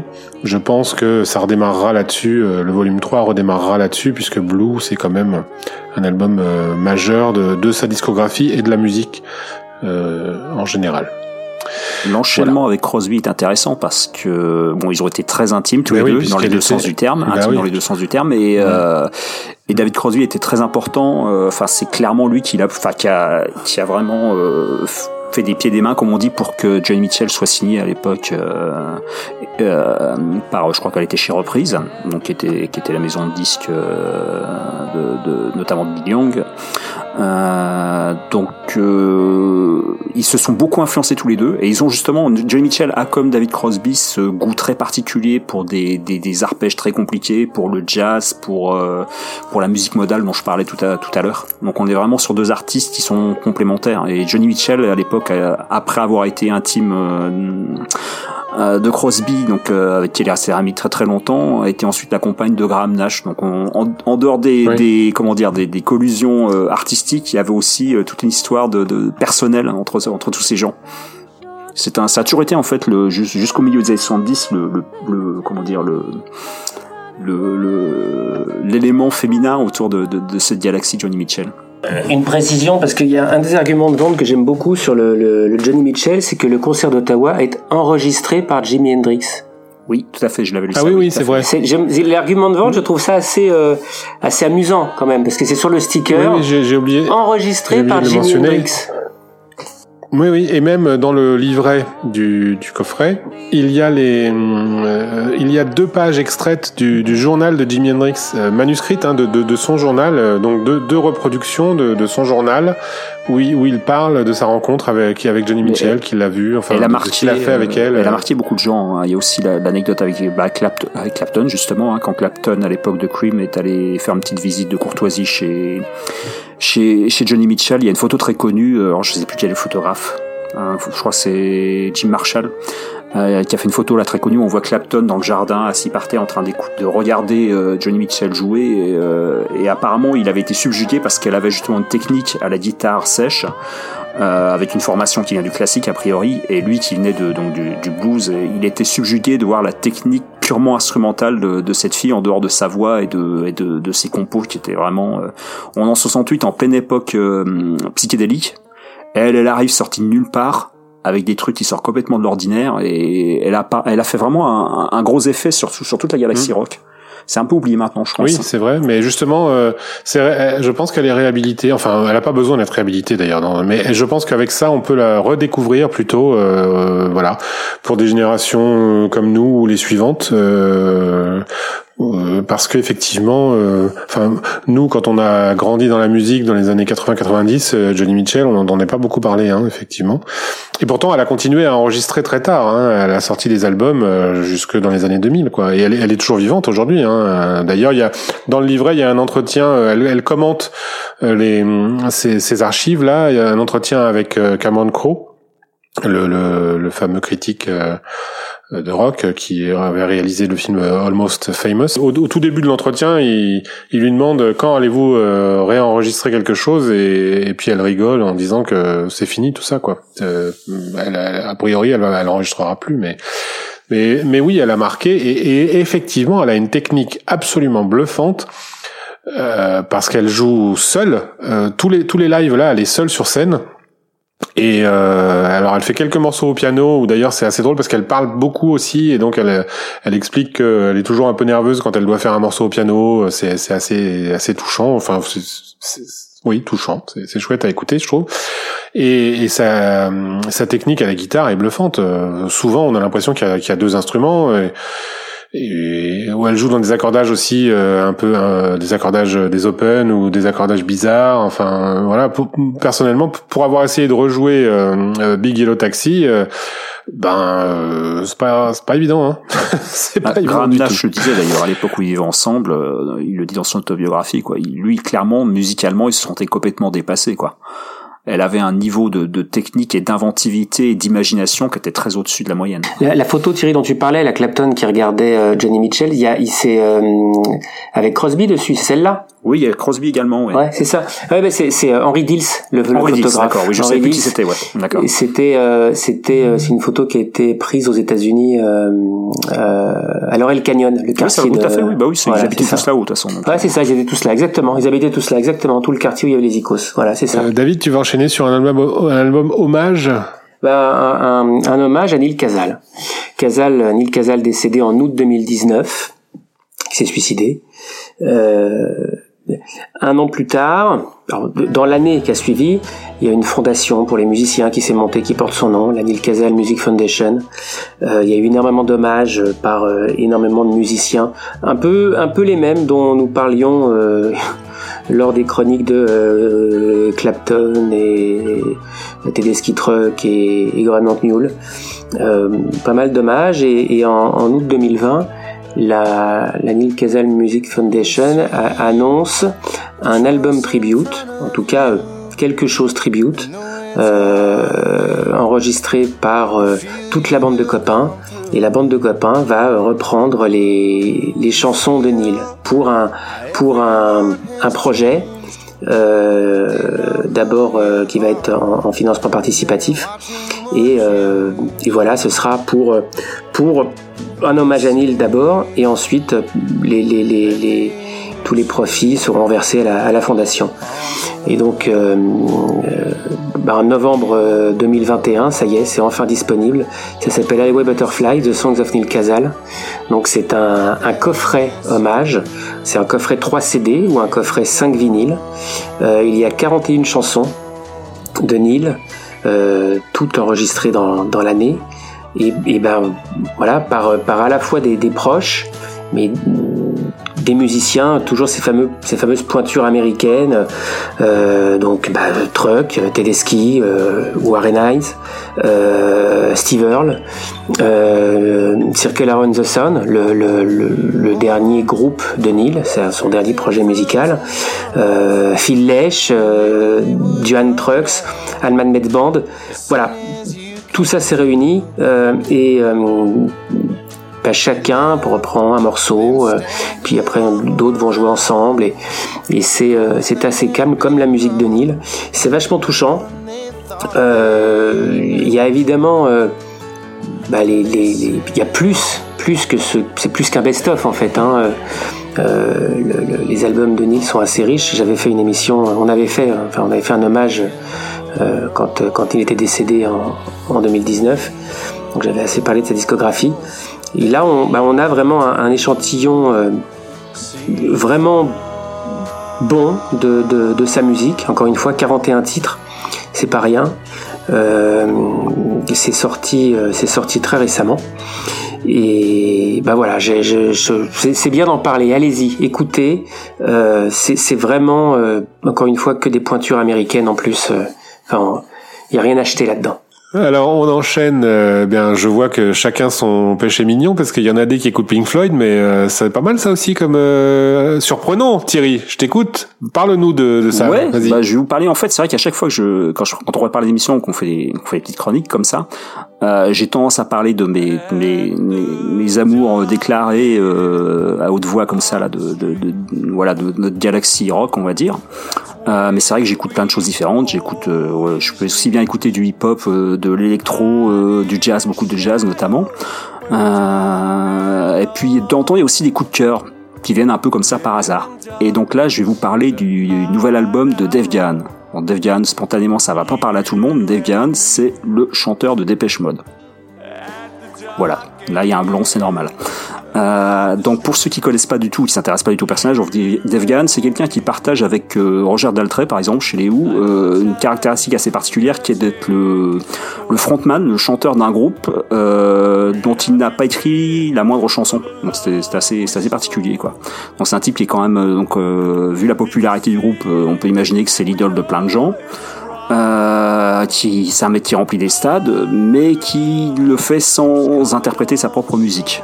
Donc, euh, ce qui est quand même assez particulier. D'ailleurs, à une époque, il l'a, il a très mal vécu. C'est quelqu'un qui a, qui a fait une grosse dépression, qui est parti. Euh, en vrai rocker pour le coup est parti dans une, une grosse addiction euh, à l'héroïne, euh, qui a fait plusieurs overdoses, qui a, qui a même été en état de mort clinique à une époque, euh, enfin qui a, qui a vraiment failli, failli mourir comme ça dans, dans un hôpital et qui a été voilà qui a été réveillé in extremis après après quelques minutes de, de, de mort clinique donc qui depuis voit la vie un peu différente, j'imagine. Euh, donc il a le droit depuis les années, euh, depuis le milieu des années 2000, je dirais, de, de, de, caser un ou deux morceaux sur les albums de Dépêche Mode. Euh, mais bon, c'est quelqu'un qui a fini euh, par prendre confiance en lui, je dirais, et, et, sortir des albums solo. Donc je me suis jamais vraiment intéressé à ça, à sa musique. J'adore sa voix, j'ai toujours aimé la voix de ce mec. Euh, sans être un fan du tout de Dépêche Mode, j'écoute comme ça, mais voilà, j'ai les albums live, j'ai les DVD, mais c'est pas voilà, c'est pas quelque chose. J'ai pas les albums studio par exemple, et je m'étais jamais vraiment intéressé aux albums solo de, de ce brave garçon, dont j'aime pourtant la voix. Et puis récemment, donc j'ai vu qu'il avait sorti un album de reprise. Et quand j'ai vu le listing, bah, j'ai vu qu'il y avait plein de choses dessus. Donc il y a une douzaine de douzaine de titres. Euh, il y a notamment donc des, des morceaux de, issus de songwriters, euh, on va dire classiques. Il y a un morceau de Neil Young, un morceau de Bob Dylan, un morceau de, de Gene Clark, euh, l'ex Birds. Euh, il y a des morceaux donc de, de, de, de, musiciens plus modernes comme Cat Power, PJ Harvey, Mark Lengan genre de choses. Il y a des morceaux issus de, de, de la de l'univers de, de, la comédie musicale ou du film, et il y a même un blues d'Elmore James. Euh, donc je me suis un peu, voilà, je me suis intéressé pour le coup quand j'ai vu surtout qu'il y avait un morceau de Dylan et, et Neil Young, et j'ai vraiment été étonné parce que j'ai découvert un truc qui n'a absolument rien à voir avec la musique de Dépêche Mode. Donc il enregistre avec un groupe s'appelle Soul Savers, euh, qui a déjà a priori enregistré un album avec le, fameux Mark Lengan, qui est un songwriter américain. Euh, donc on est sur une musique qui est pour le coup totalement acoustique. Hein. Y a pas là, on n'est pas, on est encore une fois, on n'est pas du tout dans la galaxie des Pêche Mode. Euh, ça ressemble beaucoup en termes de production, c'est très travaillé. La production rappelle beaucoup le travail de Daniel Lanois sur euh, sur l'album Le Noise de Neil Young, là ou même le son de, du Time Out of Mind de, de Dylan.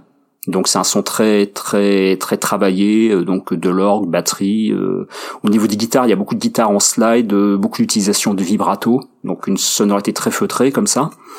il y a systématiquement des choristes, donc c'est une coloration également très soul, très gospel.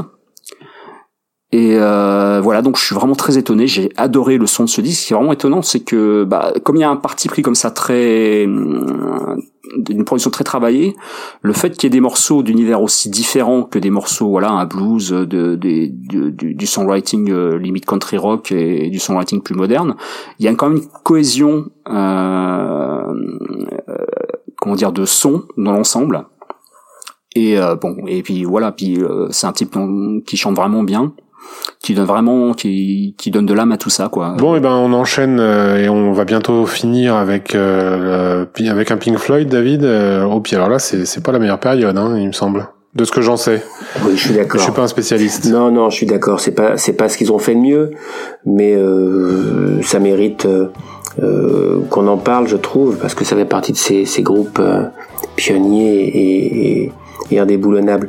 A Momentary Lapse of Reason. Donc, ça vient de, de ressortir euh, dans une version remixée et, comme ils disent, mise à jour. Euh, c'est-à-dire que, alors cet album historiquement, c'est le premier album alors des Pink Floyd sans Roger Waters. Euh, suite à la brouille euh, après The Final Cut et la, la, la séparation du groupe. C'est Gilmour qui récupère le nom. Enfin, euh, ça, ça reste encore. Euh, ils sont assez frités pendant des années à, ce sujet. Et voilà, Gilmour a un projet, un projet musical. Il veut faire quelque chose. Et euh, bah, les, deux autres membres, qui sont Richard Wright et Nick Mason, sont invités à ce projet. c'est pas du tout un album concept comme l'étaient euh, les albums précédents, Final Cut, euh, The Wall, Animals, etc. Enfin, depuis euh, depuis Darkseid, Meddle même. Enfin bon, c'est vraiment une, une, voilà des, des chansons. Euh, un album de Gilmour avec euh, des paroles parfois d'un poète dont je n'ai plus le nom, mais peu importe. Donc voilà, c'est un album de Pink Floyd sans Roger Waters. C'est pas le meilleur, on est, tout à fait d'accord. Et pourquoi ça s'appelle remixé euh, et, mise à jour? Alors remixé, bon, ça c'est pas compliqué, mais la mise à jour, c'est parce que le producteur Bob Ezrin, qui a, qui a supervisé tout ça, avec avec David Gilmour, ont ressorti des, enregistrements euh, des, sessions originales euh, de clavier de Richard Wright et, et, on refait enregistrer euh, de la batterie par, par Nick Mason. Voilà, donc c'est c'est un, album qu'on connaissait mais qu'on redécouvre et qu'on peut réécouter un peu différemment. Voilà, c'est un les, les, les, producteurs Gilmour et Ezrin estiment avoir fait une un, un un équilibre, un meilleur équilibre entre les entre les, trois membres du groupe. Euh, bon, j'irai pas jusque là. L'album reste reste encore une fois faible par rapport à, certains albums précédents. Mais euh, je voulais en parler. C'est sorti récemment. Euh, C'était également sorti il y a, euh, je crois que ça fait deux ans maintenant, dans le fameux coffret euh, The Letter euh, qui avait déjà aussi Nebworth, qui avait déjà aussi euh, Delicate Son of Thunder. Et voilà, ils ressortent euh, au fur et à mesure en, unitaire chacun des, des disques. C'est sorti en CD, en deux vinyles. C'est sorti en CD DVD parce que le, CD euh, inclut une version 5.1 avec euh, des, des, bonus vidéo, des clips. Euh, ouais, le DVD, ouais, un, un, inclus du 5.1 avec donc l'album en 5 points et, et des, euh, des clips, euh, un documentaire. Et ça existe également en, en CD euh, Blu-ray. Euh, avec avec du 5 points, master audio, etc. Voilà, c'est sorti euh, avec un bouquin euh, qui, qui, qui qui montre les photos, différentes photos qu'avait prévues, enfin en tout cas la session photo pour la, la, la pochette. Voilà. Je pense que ça conclut notre émission. Ah non, il reste un, un livre que, que tu, dont tu voulais parler, David. Euh, on aurait pu en parler en news, mais euh, vas-y, parle-en maintenant, c'est bien aussi. C'est pour la forme, j'en avais parlé en disant que le Nelcott Chronicles, voilà, un nouveau livre euh, sur la villa Nelcott. On a parlé euh, assez récemment d'un livre euh, qui s'appelle Les Rolling Stones et la villa Nelcott, qui est sorti euh, en français, chez un éditeur français, Le mot et le reste. Et bien là, c'est un, un livre en anglais c'est pas du tout le même auteur. Là, c'était un auteur euh, norvégien, Geir Horns, qui a fait un travail assez remarquable de compilation d'informations. Les, informations en ce qui concerne la villa, les propriétaires, évidemment, vous avez les mêmes informations dans le livre en français que dans le livre en anglais.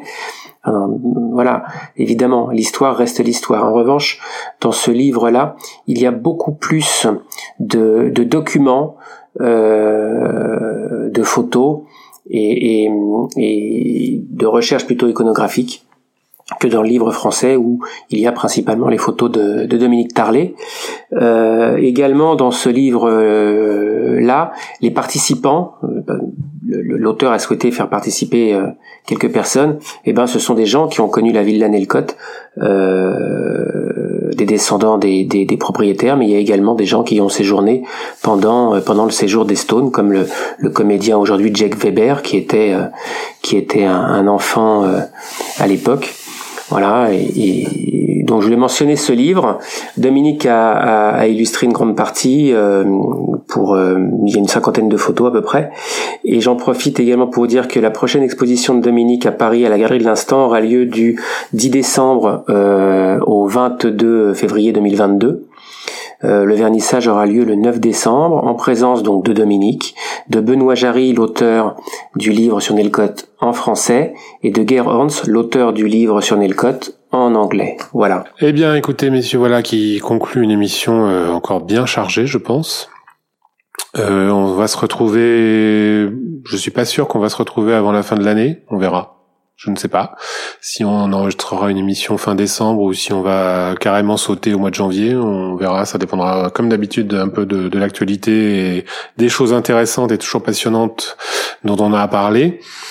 En attendant, bien, vous pouvez, comme d'habitude, nous écrire euh, par mail, podcast at sympathyforthedevils.com, euh, sur Twitter, sur euh, comment ça, Instagram. On a relancé euh, le compte du club sur Instagram, Club des Stones, voilà, at Club des Stones sur Insta euh, où on a sur le sur le, le, le, compte Instagram, on a publié toutes les setlists euh, dès le matin, 7 heures du matin, à chaque euh, chaque matinée de, de, concert de la tournée No Filter.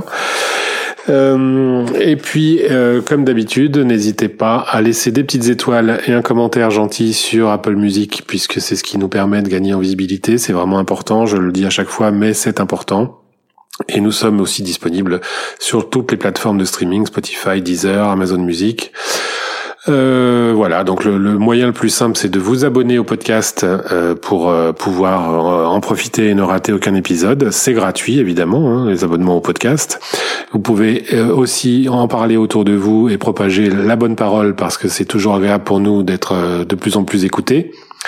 Et puis voilà, j'ai fini mon, mon laïus. Messieurs, on se retrouve euh, bah, la prochaine fois, dans un mois, un mois et demi. Euh, et je vous dis au revoir, à bientôt. Salut Salut David, salut David.